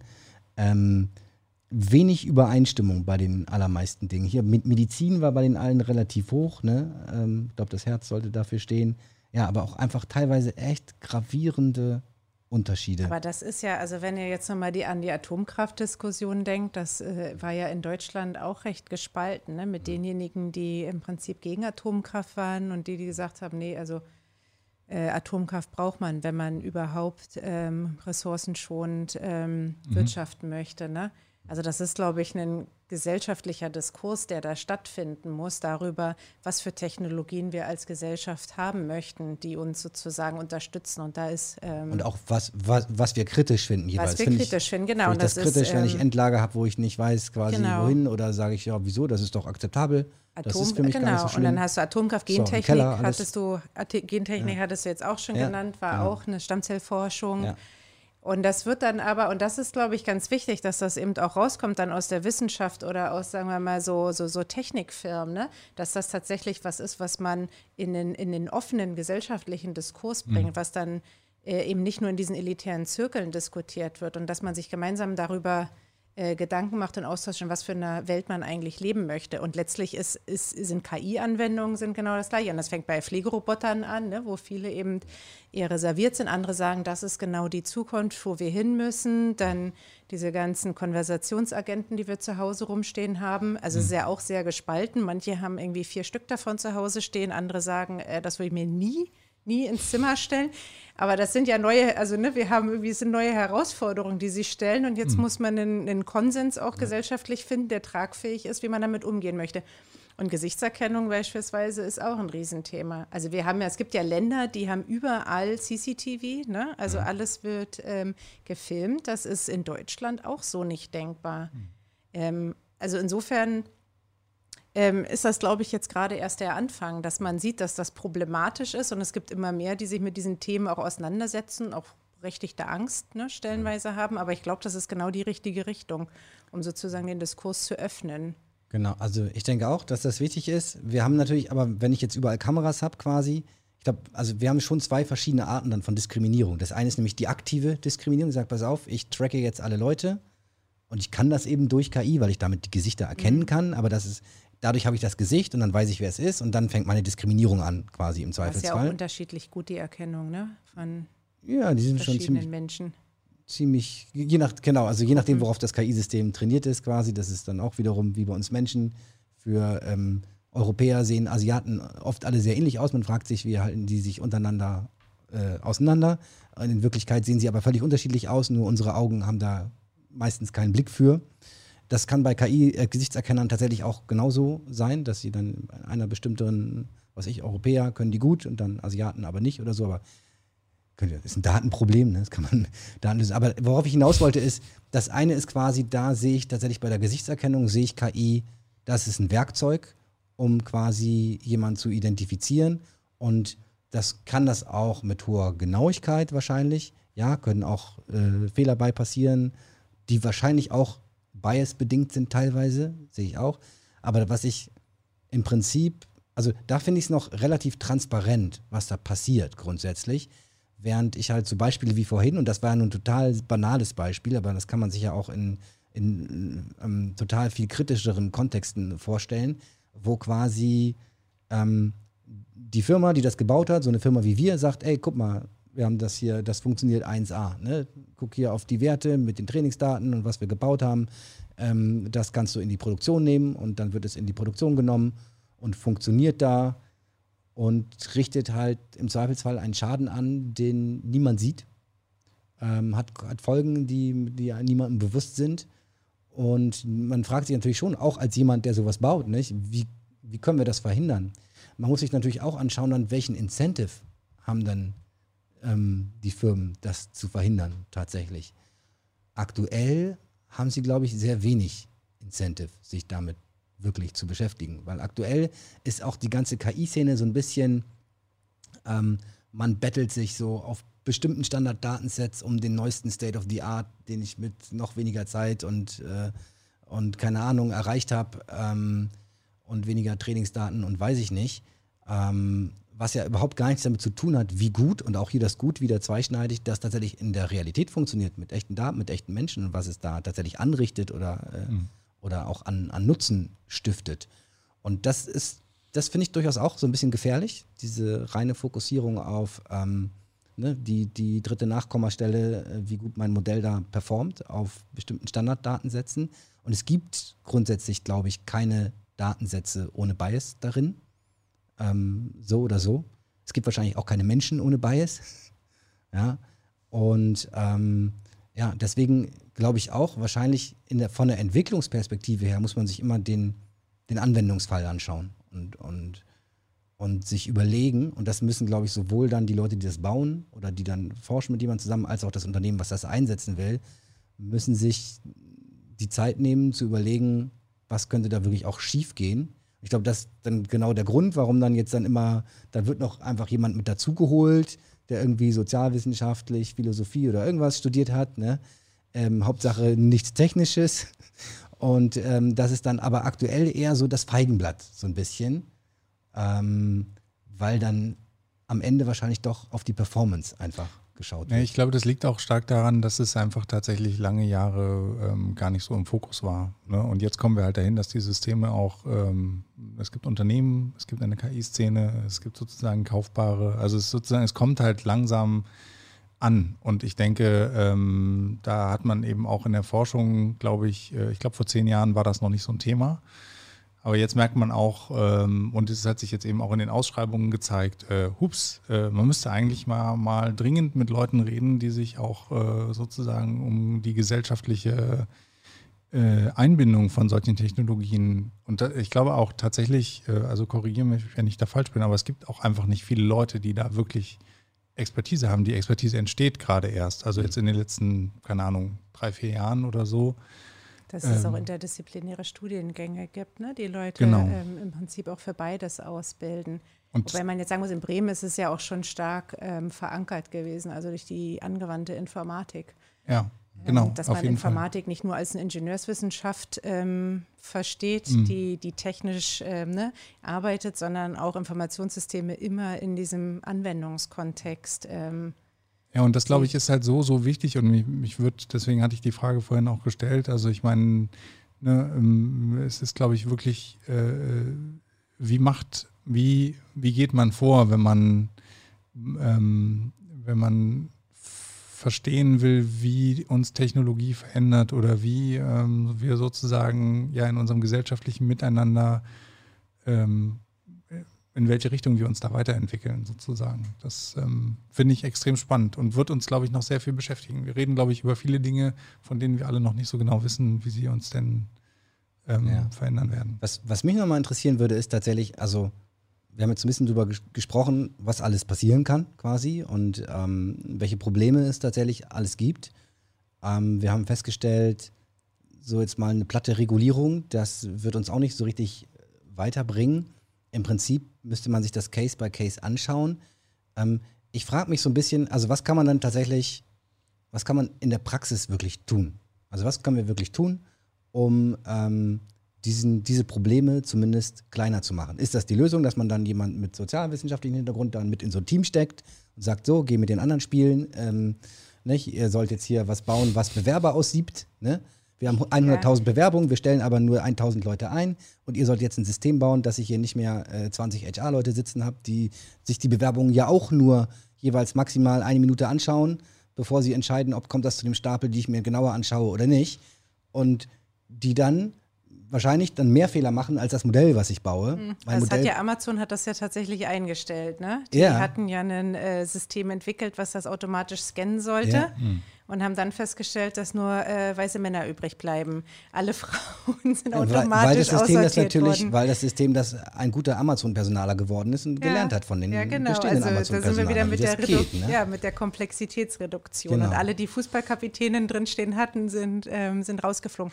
Nee, ich glaube, was tatsächlich eine, eine Möglichkeit ist, ist, dass man ähm, einfach diesen Entwicklungsprozess nicht, nicht entkoppelt von dem Anwendungsprozess sieht, sondern dass du diejenigen, die die Domänexpertise haben und die auch diese Daten kennen und darum wissen, wie diese Daten ähm, entstanden sind, dass die im Entwicklungsprozess äh, mit beteiligt sind. Weil man tut ja jetzt so, als ob die Daten völlig ne, roh ja. und mhm. ohne Kontext ähm, zu einem kommen, recht jungfräulich, sagen wir mal fast, mhm. und dann ähm, arbeitet man mit ja. denen. Das, das, das, sind die aber eigentlich immer, eigentlich kann ich aus Erfahrung sagen, in den Praxisprojekten, also ist ja eigentlich ist das nie so, dass man sagt, so pass auf, hier ist ein Haufen Daten, mach mal, sondern tatsächlich das allererste, was wir immer tun, ist, wir müssen erstmal die Daten verstehen. Mhm. Und, und da ist immer Domänenexpertin oder Experte vom, vom Kunden dabei und erklärt uns, wo die Daten herkommen, warum die so sind und, und wir versuchen Auffälligkeiten zu finden und fragen nach, warum ist das so und das ist schon, weil ansonsten kann man auch keine guten Modelle bauen. Aber dann bist du wieder ne? genau bei den guten Modellen. Dann hast du sozusagen einen Kunden, der hat ein gewisses Erkenntnisinteresse, mhm. ne, verbunden mit diesen Daten. Und dann wirst du dein Modell so optimieren, auf sein dass es genau, dass es auf diesem Erkenntnisinteresse ähm, ausgerichtet ist weil du nämlich alle anderen Stimmen sozusagen, vielleicht diejenigen, die von den Daten dann ähm, ne, oder von den Entscheidungen äh, betroffen sind, genau. überhaupt nicht mit einbezogen hast. Genau. Also du wählst sozusagen auch einen bestimmten. Das heißt mal, unser Kunde ist hochzufrieden. Wir ja. haben genau das geliefert, was er haben wollte. Für die Gesellschaft ist es im Zweifelsfall nicht cool. Nee, genau. Das, so, da, ähm, deswegen dann fragt man sich dann wieder, okay, wenn, wenn das so wäre tatsächlich, dann riecht das ja so ein bisschen nach Regulierung.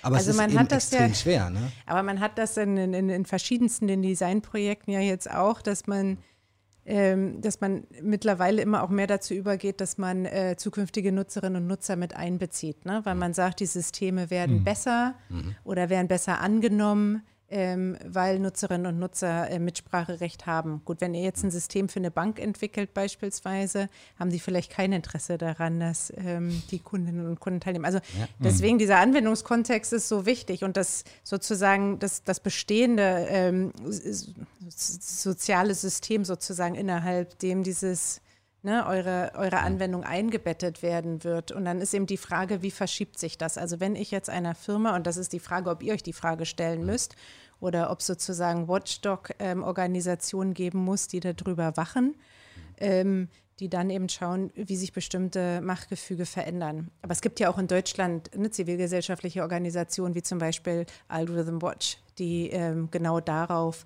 ähm, spezialisiert sind. Mhm. Und ja, also ich, ich ähm, ach, jetzt habe ich gerade vergessen, was ich sagen wollte. Dann hake ich sonst nochmal ein mit einer lustigen Geschichte. Wir hatten nämlich tatsächlich als Firma bei uns, wir haben mal einen Chatbot gebaut ähm, im Kranken, äh, Krankenversicherungsbereich. Und da kann man so fragen, nicht, wie viel, ich war bei meinem Zahnarzt, wie viel äh, Zuschuss kriege ich für meine neue Krone und solche Dinge. Und dann äh, rechnet er das zusammen mit einem aus und stellt einem Fragen und dies und das.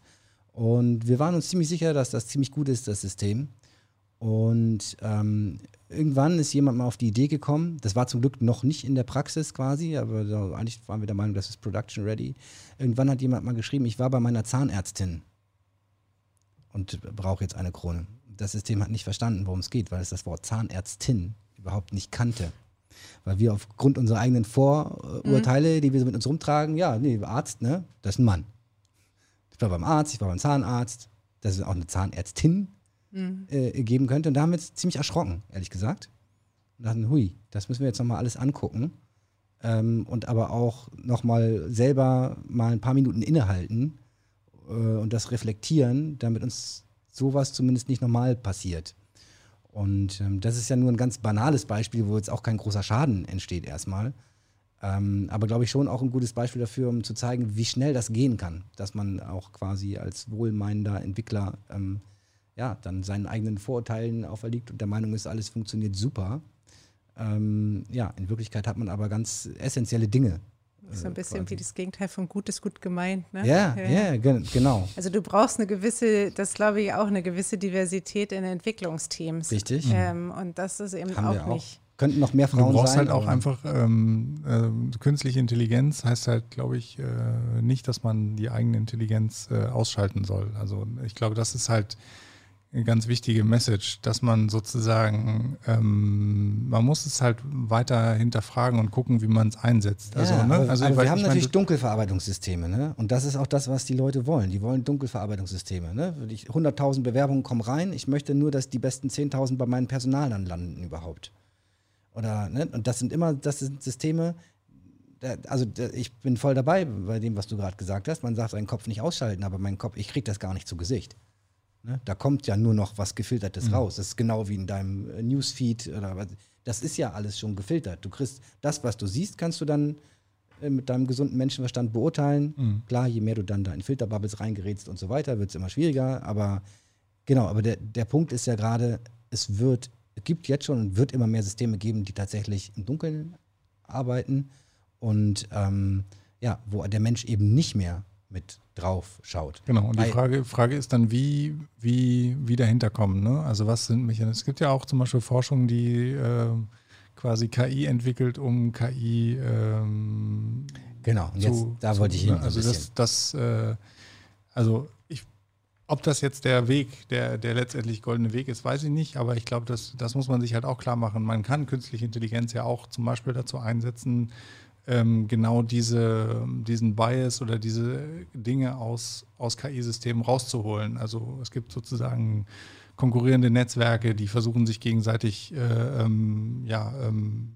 zu, zu attackieren oder bestimmte, bestimmte Bias rauszukriegen.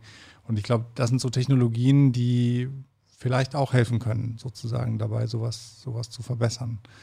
Also, Aber tatsächlich, ja. da, tatsächlich denke ich halt, es ist halt wirklich wichtig, immer in der Anwendung, egal wie es dann gestrickt ist, ähm, ja, die Intelligenz nicht auszuschalten und tatsächlich dann die Mitarbeiter oder so wirklich auch nicht nur zu sagen, ich möchte meine 20 äh, HR-Leute nicht mehr, sondern die Leute, die dann da sitzen, die müssen halt auch die entsprechende Schulung haben oder die entsprechende Ausbildung, um wirklich ähm, mit, diesen, mit diesem Outcome auch umgehen zu können. So, mhm. ne, denke ich. Das ist auch die Frage, ne? diejenigen, die sowas entwickeln, wo sie selber ihre eigene, ähm, ihre eigene Responsibility sehen. Ne? Ja. Also ähm, wir hatten jetzt eine, eine, Studie gemacht, wo wir Tutorials, Machine Learning Tutorials uns angeschaut haben, ne? also mhm. Tutorien für Selbstlerner gibt es ja mhm. viele, so viele mhm. Menschen können ja nicht Data Science ähm, studieren. Und was uns wirklich schockiert hat, war, ähm, wie wenig eigentlich auf die ganze Datenarbeit eingegangen wird. Ne? Also wie wichtig die Datenvorbereitung ist. Ähm, die, ähm, und, und, und, zum Beispiel auch äh, Evaluation als Thema tauchte so gut wie überhaupt nicht auf. Mhm. Und das wird so dargestellt, auch als eine Blackbox im Prinzip für jeden. Mhm. Ne? Es ist fertig, man muss nur die Daten irgendwie in diese äh, Tabellen packen und dann macht das System schon alles wie von selbst und man muss sich um nichts kümmern und man braucht keine spezielle Expertise. Und das hat uns schon ähm, schockiert.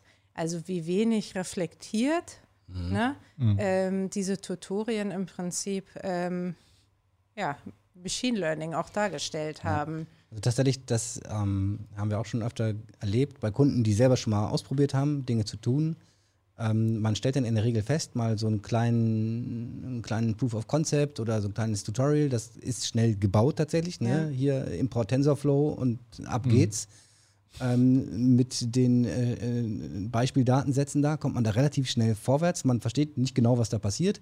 Aber das ist, ähm, ja, ne? viele Leute stört das nicht. Die drücken auf den Knopf, importieren eine Library, ähm, sagen hier Start das Programm und dann funktioniert es, sagen Heureka, ich habe es gebaut. Es funktioniert. Und äh, das habe ich schon häufiger erlebt, dass Leute gesagt haben, ja, TensorFlow haben wir uns auch schon runtergeladen, haben schon was gebaut, aber dann haben wir das hier mit unseren Daten ausprobiert, das funktioniert überhaupt nicht so gut. Mhm. Also da war es dann so mhm. eher noch der, der, Punkt, dass die gesagt haben, nee, wir haben dann das, was wir da gelernt haben, im Tutorial versucht anzuwenden auf echte Daten und irgendwie funktioniert es aber nicht. Also äh, wahrscheinlich ist Deep Learning einfach doch gar nicht so cool, weil sie auch einfach überhaupt nicht verstanden haben, wie man das benutzt und, und äh, was man alles tun muss und beachten muss und wie man mit den Daten umgehen muss und so weil in der Realität die Daten immer scheiße sind. Ne? Die sind immer irgendwie, muss man sich intensiv mit, mit, mit beschäftigen. Also ich, ich glaube, das ist halt auch, äh, also ich meine, der, der Erfolg der KI und dieser, dieses ganzen äh, Deep Learnings zurzeit ist ja eigentlich, dass man dort vermeintlich Algorithmen oder der, der Algorithmus oder die Algorithmen, die da äh, ähm, ähm, ja, äh, arbeiten, die sind ja genau so, dass man eigentlich sagt, okay, ich nehme jetzt ein Netz, das hat einen bestimmten, bestimmten Aufbau und dann kann ich eben genau sowas machen. Ich kann die Daten dann reinschieben und hinten kommt halt irgendwas raus. So. Und das suggeriert, glaube ich, vielen, ich könnte das einfach machen. Ich könnte das einfach ausprobieren, kann man ja auch.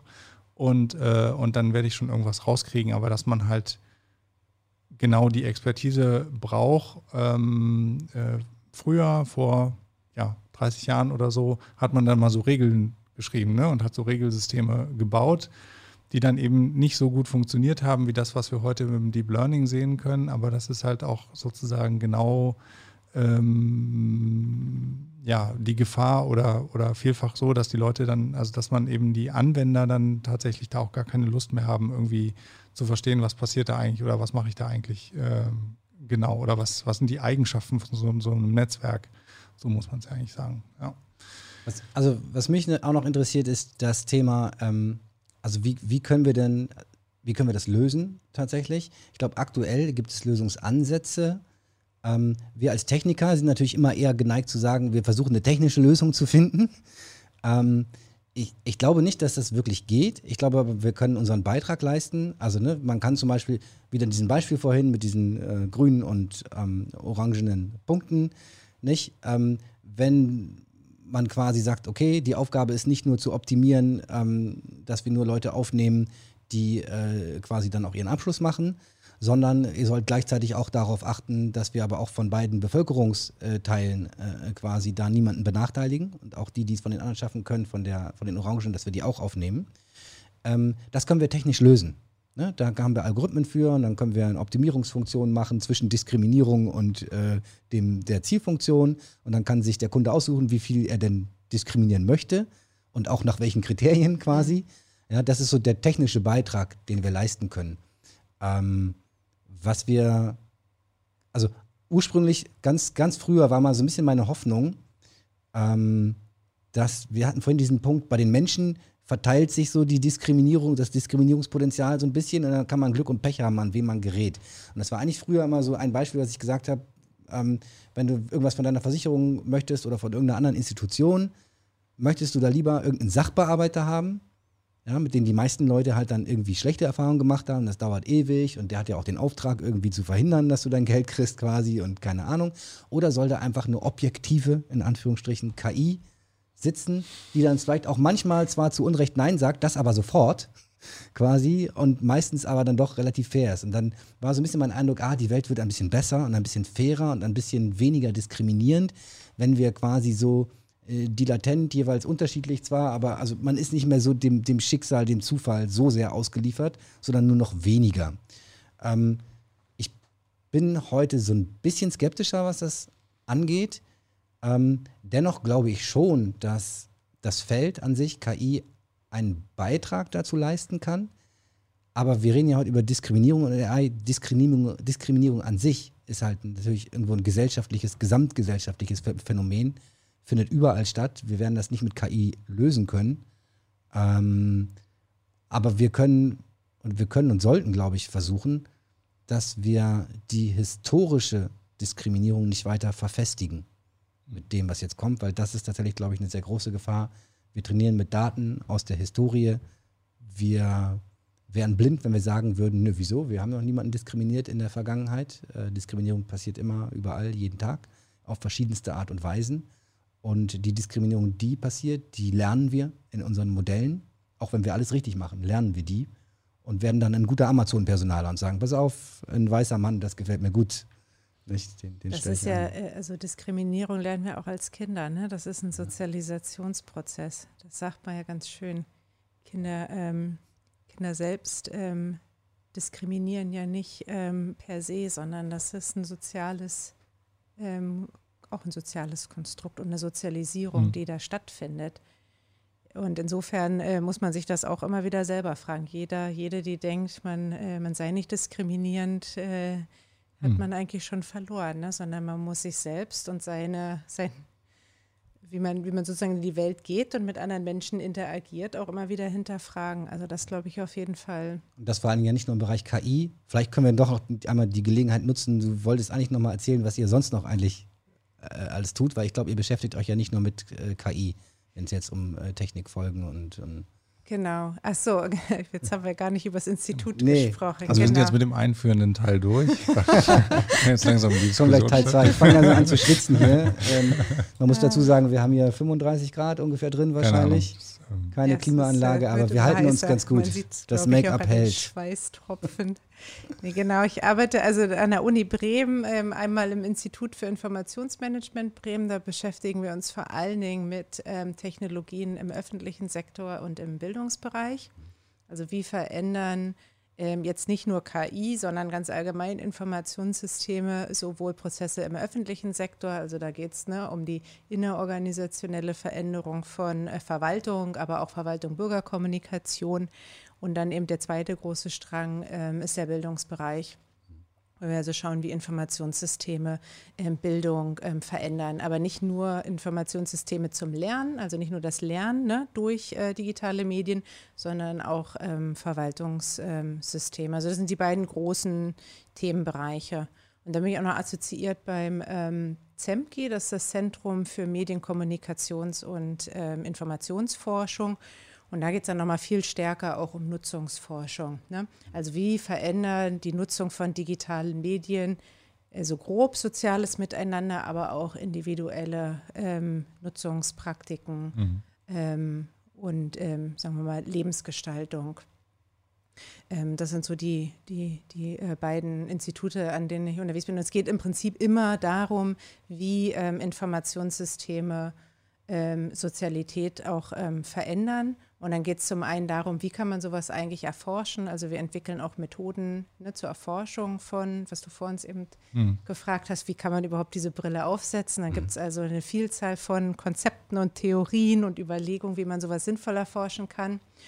Und dann ähm, geht es natürlich, und da kommt jetzt auch die Informatikerin durch, nicht nur darum zu beschreiben, sondern auch zu gestalten. Also es ist auch gestaltungsorientiert. Also wie kann ich Systeme ähm, gestalten, die eben sozial verantwortlicher sind. Und da haben wir einen großen Fokus auf ähm, partizipativer Technikentwicklung.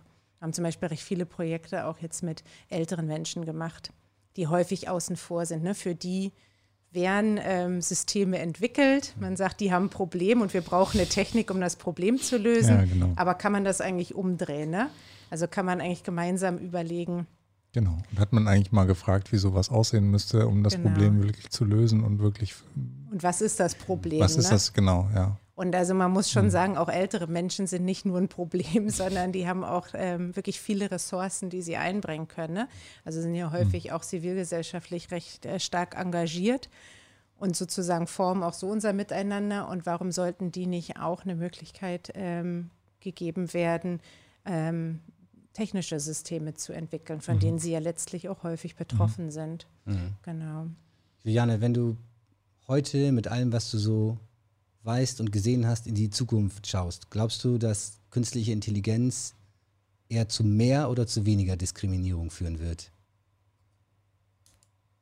Also so wie wir es uns jetzt anschauen, führt es zu mehr ähm, Diskriminierung. Also ich glaube, was man tatsächlich auch in der Vergangenheit sieht, bei jeder technischen Entwicklung, dass es eigentlich eher ein Multiplikator ist für. Ah, ähm das, also du würdest sagen, im Prinzip gar nicht, es hängt gar nicht jetzt so sehr an der KI, sondern alle moderne Technikentwicklungen, so wie wir in verschiedenen Bereichen das sehen, führt es eher quasi zu einer Verfestigung oder sogar Verstärkung Genau, ich würde sagen, es ist ein Accelerator, also eine Verstärkung hm. von, mhm. sagen wir mal, entweder bestehenden Ungleichheiten oder auch mhm. ähm, neuen Ungleichheiten. Und darüber muss man sich eben sozusagen auf der Hut sein ja. und muss, ähm, und da kommt jetzt wieder dieser Diskurs ins Spiel, über den wir vor uns gesprochen haben. Ne? Das ist ein Aushandlungsprozess, den man gesamtgesellschaftlich mhm. ähm, ähm führen muss. Also der Grund, warum ich ursprünglich auch angefangen habe, Informatik zu studieren, war, dass ich mir dachte, naja, diese Systeme, ne, die werden immer wichtiger, die sind überall. Man muss doch die Systeme verstehen, um zu verstehen, ähm, wie sich Gesellschaft verändert. Das Problem ist, dass die Informatiker häufig gar nicht so sehr interessiert, was im Sozialen passiert. Und die Soziologen sagen, naja, also die Technik, das ist was anderes, das hat nichts mit, äh, mit Menschen zu tun, in Menscheninteraktion. Ich glaube, das ist der nächste Schritt, den wir gehen müssen, mhm. dass wir verstehen, dass wir gar nicht mehr außerhalb dieser jetzt sage ich es nochmal, soziotechnischen Systeme leben können, dass mhm. wir letztlich alle Cyborgs sind. Ne? Ja.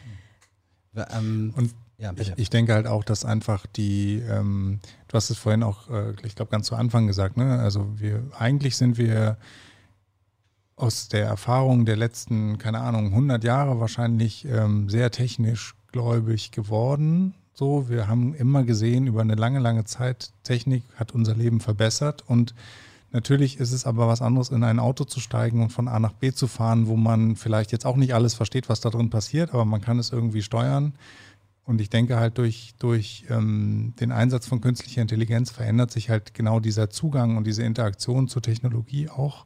Und da ist es wahrscheinlich wirklich dann, wir haben heute dann auch viel über den Einsatz und die Anwendung geredet, tatsächlich wichtig, nochmal anders über Technologie nachzudenken, um da auch, ähm, äh, um dann wirklich eine, eine, eine, Verbesserung zu erreichen, die wir auch alle wollen. Also sozusagen eigentlich hier, glaube ich, Konsens, dass also wir schon glauben, ne, widersprecht mir, wenn ihr es anders seht, äh, also dass, dass KI eine Menge Potenzial hat, um die Dinge wirklich nochmal zu verbessern und auch um uns in der Digitalisierung sozusagen zu unterstützen. Aber es, äh, ja, ich glaube auch unser Umgang mit Technologie muss sich da verändern. Wir können nicht einfach sagen, ja, okay, nur weil jetzt die dritte Nachkommastelle und besser und weniger Daten ist es jetzt automatisch gut, sondern es, die Anwendung spielt immer eine wichtige, wichtige Rolle. Äh, genau, das, äh, das hast du jetzt eigentlich nochmal ganz schön. Also wir waren heute wahrscheinlich auch ein bisschen negativ, weil das Thema gleich mit der Diskriminierung ähm, einstieg und die ethischen Fragen sozusagen diese große, mhm. die, die Keule schwenkt. Aber ich finde auch beim Auto beispielsweise bei der individuellen Mobilität sieht man ja auch, dass das ein Prozess ist, der sich entwickelt und mhm. mittlerweile stellen Menschen in Frage, ob das wirklich so ein Gut ist, was, äh, ne? dass, genau. dass jeder ein ja. eigenes Auto hat oder ob man nicht andere Formen der Mobilität finden muss. Also man entwickelt sich ja da gemeinsam auch. Also das meine ich auch mit dem gesellschaftlichen mhm. Konsens und Diskurs, den man braucht bei, bei der Entwicklung von Technologien. Und die entwickeln sich mit uns und unser Miteinander mit diesen Technologien. Es ist ja kein, also kein, kein Prozess, der nur in eine Richtung geht. Ne? Wir entwickeln diese Technologien, aber die haben natürlich auch einen Einfluss darauf, wie wir uns selbst sehen und mhm. wie wir unser Miteinander gestalten. Ja. Hast du noch ähm, einen Tipp für uns, wie wir in der Forschung, also ihr in der Forschung und wir äh, quasi in der Praxis. In der Realität. In, in der echten Welt. Was können wir konkret tun? Weil wir sprechen jetzt mal so gesamtgesellschaftliche ja, Prozesse, dies ja. und das. Was können wir, was könnten wir ganz konkret tun, um diese deine Befürchtung, dass sich das äh, potenziell eher verstärkt, um dem entgegenzuwirken. Weil wollen tut das keiner, dass sich das verstärkt. Aber was könnten jetzt Leute wie wir aus Forschung und Praxis konkret tatsächlich tun, ohne auf den Staat zu warten, ohne äh, die Projekte ins Unendliche teuer werden zu lassen, weil wir noch zehn extra Runden drehen. Hast du da Ideen? Na, ganz konkret eben diese Fragen. Wenn ich dieses System entwickle und das System zum Einsatz kommt, wem kann das zum Nachteil gereichen? Ne? Wer kommt im Prinzip in eine Position, wo, wo er oder sie vielleicht noch vulnerabler ist? Also wem so eine Art Technikfolgenabschätzung für speziell aber für ein KI-System mit so ein paar. Eigentlich müsste man mal so eine kleine Vorlage vielleicht dafür. Ja, ja aber es gibt ja schon, ne, was passiert mit False Positives, ja, Die Frage nach den also Nachteilen, also, das ist, glaube ich, was, das ist tatsächlich ähm, unterbelichtet. Also ich meine, ne, es wird immer nach den Vorteilen gefragt, aber tatsächlich die Frage sich mal zu stellen, für wen ist es denn, wer, wer, wer, wer muss Macht abgeben, wer, wer gewinnt, wer, ja. wer verliert, äh, wenn man das System jetzt zum Einsatz bringt. Ähm, dann wird es immer noch genug Fälle geben, wo man, glaube ich, wo man gut und gerne sagen kann, da hat KI was verbessert. Aber ähm, diese Frage systematisch mitzustellen, das wäre, glaube ich, würde ich auch so sehen, ja. Das, das, heißt, man müsste im Prinzip mal so eine Art kleine Vorlage entwickeln für eine ähm, KI-spezifische Technikfolgenabschätzung, die nicht, also möglicherweise nicht so super, ich weiß nicht, wie umfangreich das bei euch normalerweise ja. ist. Ich würde es mir so vorstellen, zwei bis vier DIN A4-Seiten hinter, wenn es ausgefüllt ist, keine Ahnung, ähm, 10 bis 20 Fragen, wo man sagt, okay, wir können auch dann Kunden als Teil des Projektes anbieten. Wir machen hier quasi noch auch eine Folgenabschätzung. Ähm, und beschäftigen uns mit diesem Fragenblock und gehen die wirklich systematisch durch in diesem Projekt und schreiben dann hinterher unsere Ergebnisse und unsere Ideen dazu auf und das wird dokumentiert und alles, was uns dabei eingefallen ist, berücksichtigen wir auch in der Entwicklung. Mhm. Wird im Zweifelsfall ein Tick teurer dann in der Umsetzung, wird aber jetzt nicht die Kosten verdoppeln oder so. Ne? Würdest du das für sinnvoll halten? Ja, auch die Frage, wessen Problem man eigentlich löst. Also ich habe das Gefühl, also das zum einen und dann natürlich die Frage, da waren wir ja vor uns auch schon, wer definiert eigentlich, was das Problem ist, was gelöst werden muss? Ne? Also für wen optimiere ich jetzt? Mhm. Und dann sagt man, also dass man sozusagen nochmal einen Schritt zurückgeht und sagt, man findet nicht für ein wohl definiertes Problem eine Lösung, sondern man hinterfragt nochmal, wessen Problem das jetzt eigentlich ist, das ich da gerade lösen möchte. Und fragt, ne, wie könnte ich das sozusagen auch noch anders sehen? Mhm. Ähm, dass man sozusagen noch bevor man, bevor man sozusagen schon weiß, was das Problem ist, das ist, glaube ich, häufig das Problem, also das ist häufig das Problem oder die Herausforderung von Technikentwicklungsprojekten, dass man glaubt zu wissen, äh, was für ein Problem man lösen muss, ohne eigentlich mit den anderen gesprochen zu, also sagen wir mal, mit Betroffenen gesprochen zu haben. Und das war ja was, was sozusagen in den 70ern ähm, in, in dem Zuge dieser partizipativen ähm, Designentwicklung ähm, ganz stark gemacht worden ist, wo man gesagt hat, also gerade in Skandinavien, ne, wo die Einführung von Informationssystemen im betrieblichen Kontext vorangetrieben wurde, man gesagt hat, diejenigen, die von solchen Systemen betroffen sind, die müssen auch Mitspracherecht haben. Mhm. Also eine, sagen wir mal, Demokratisierung mhm. des gesamten Entwicklungsprozesses. Und dass man eben bei diesem Stempel von dem du ja vor uns auch gesprochen mhm. hast, nicht nur über das Produkt am Ende spricht, sondern im Prinzip auch über den gesamten Prozess. Ja. Ja, also genau, könnte auch, könnte auch Teil dieser, dieses Fragebogens ja. sein, ne? Habt ihr im Prozess dies und das berücksichtigt und keine Ahnung. Und wenn, ja, der, wenn der Fragebogen, genau, wenn der Fragebogen ne? ausgefüllt ist, dann kannst du dir halt den Stempel geben dafür. Kostet dann halt ein bisschen mehr Geld. Wenn die Kunden, ich kann mir vorstellen, dass es Kunden gibt, die bereit sind, das zu bezahlen gerade, also je nachdem, in welchem Projekt man halt gerade ist, ne, wenn wir jetzt äh, bei einem Autobauer den KUKA-Roboter im Werk steuern, der die Schraube dreht, da wird wahrscheinlich jetzt nicht, ne, der kann Schrauben diskriminieren, aber verschiedenen Typs quasi. So, ähm, genau, aber es ist natürlich was völlig anderes. Also schon, wir machen zum Beispiel so Überwachungskamera-Sachen, wo wir Alarmanlagen äh, überprüfen. Ist das ein echter Alarm oder nicht? Mhm. Könnte schon sein, dass die Alarmsysteme, weil wir trainieren es natürlich auf echt, auf echten Daten. Und wahrscheinlich werden bestimmte Tätertypen leichter erkannt, weil sie häufiger zu sehen sind quasi. Wobei in dem Fall sind die immer so verschwommen und so pixelig, die Bilder, man kann also mit Mühe Aber vielleicht erkennen, bewegen die sich ist, ne? besonders ne? oder haben bestimmte ja, äh, Praktiken des Einsteigens. Genau. Ähm. genau, könnte schon sein. Super spannend. Juliane, ich glaube, Sirko. Ähm, ja, sehr, sehr spannend, auf jeden Fall. Ich ähm, ich habe noch viele, viele Fragen, aber ich äh, sortiere die erstmal in Ruhe. Genau. Ähm, muss ja auch nicht das letzte Mal gewesen genau. sein, dass du bei uns warst. Ich fand es wirklich eine Bereicherung. Herzlichen Dank nochmal, dass du ja. dir die Zeit genommen hast und dass du es hier bei inzwischen wahrscheinlich 40 Grad so lange mit uns ausgehalten hast. Ähm, ja, ich fand es super spannend. Mir hat Spaß gemacht. Mir auch. Ja, Vielen mir Dank auch. für die Einladung. Hoffentlich ja, bis bald. Sehr gerne. Hoffentlich bis bald. Genau. Alles klar. Dann bis zum nächsten Mal. Bis dann. Ciao. Tschüss. Bye, bye.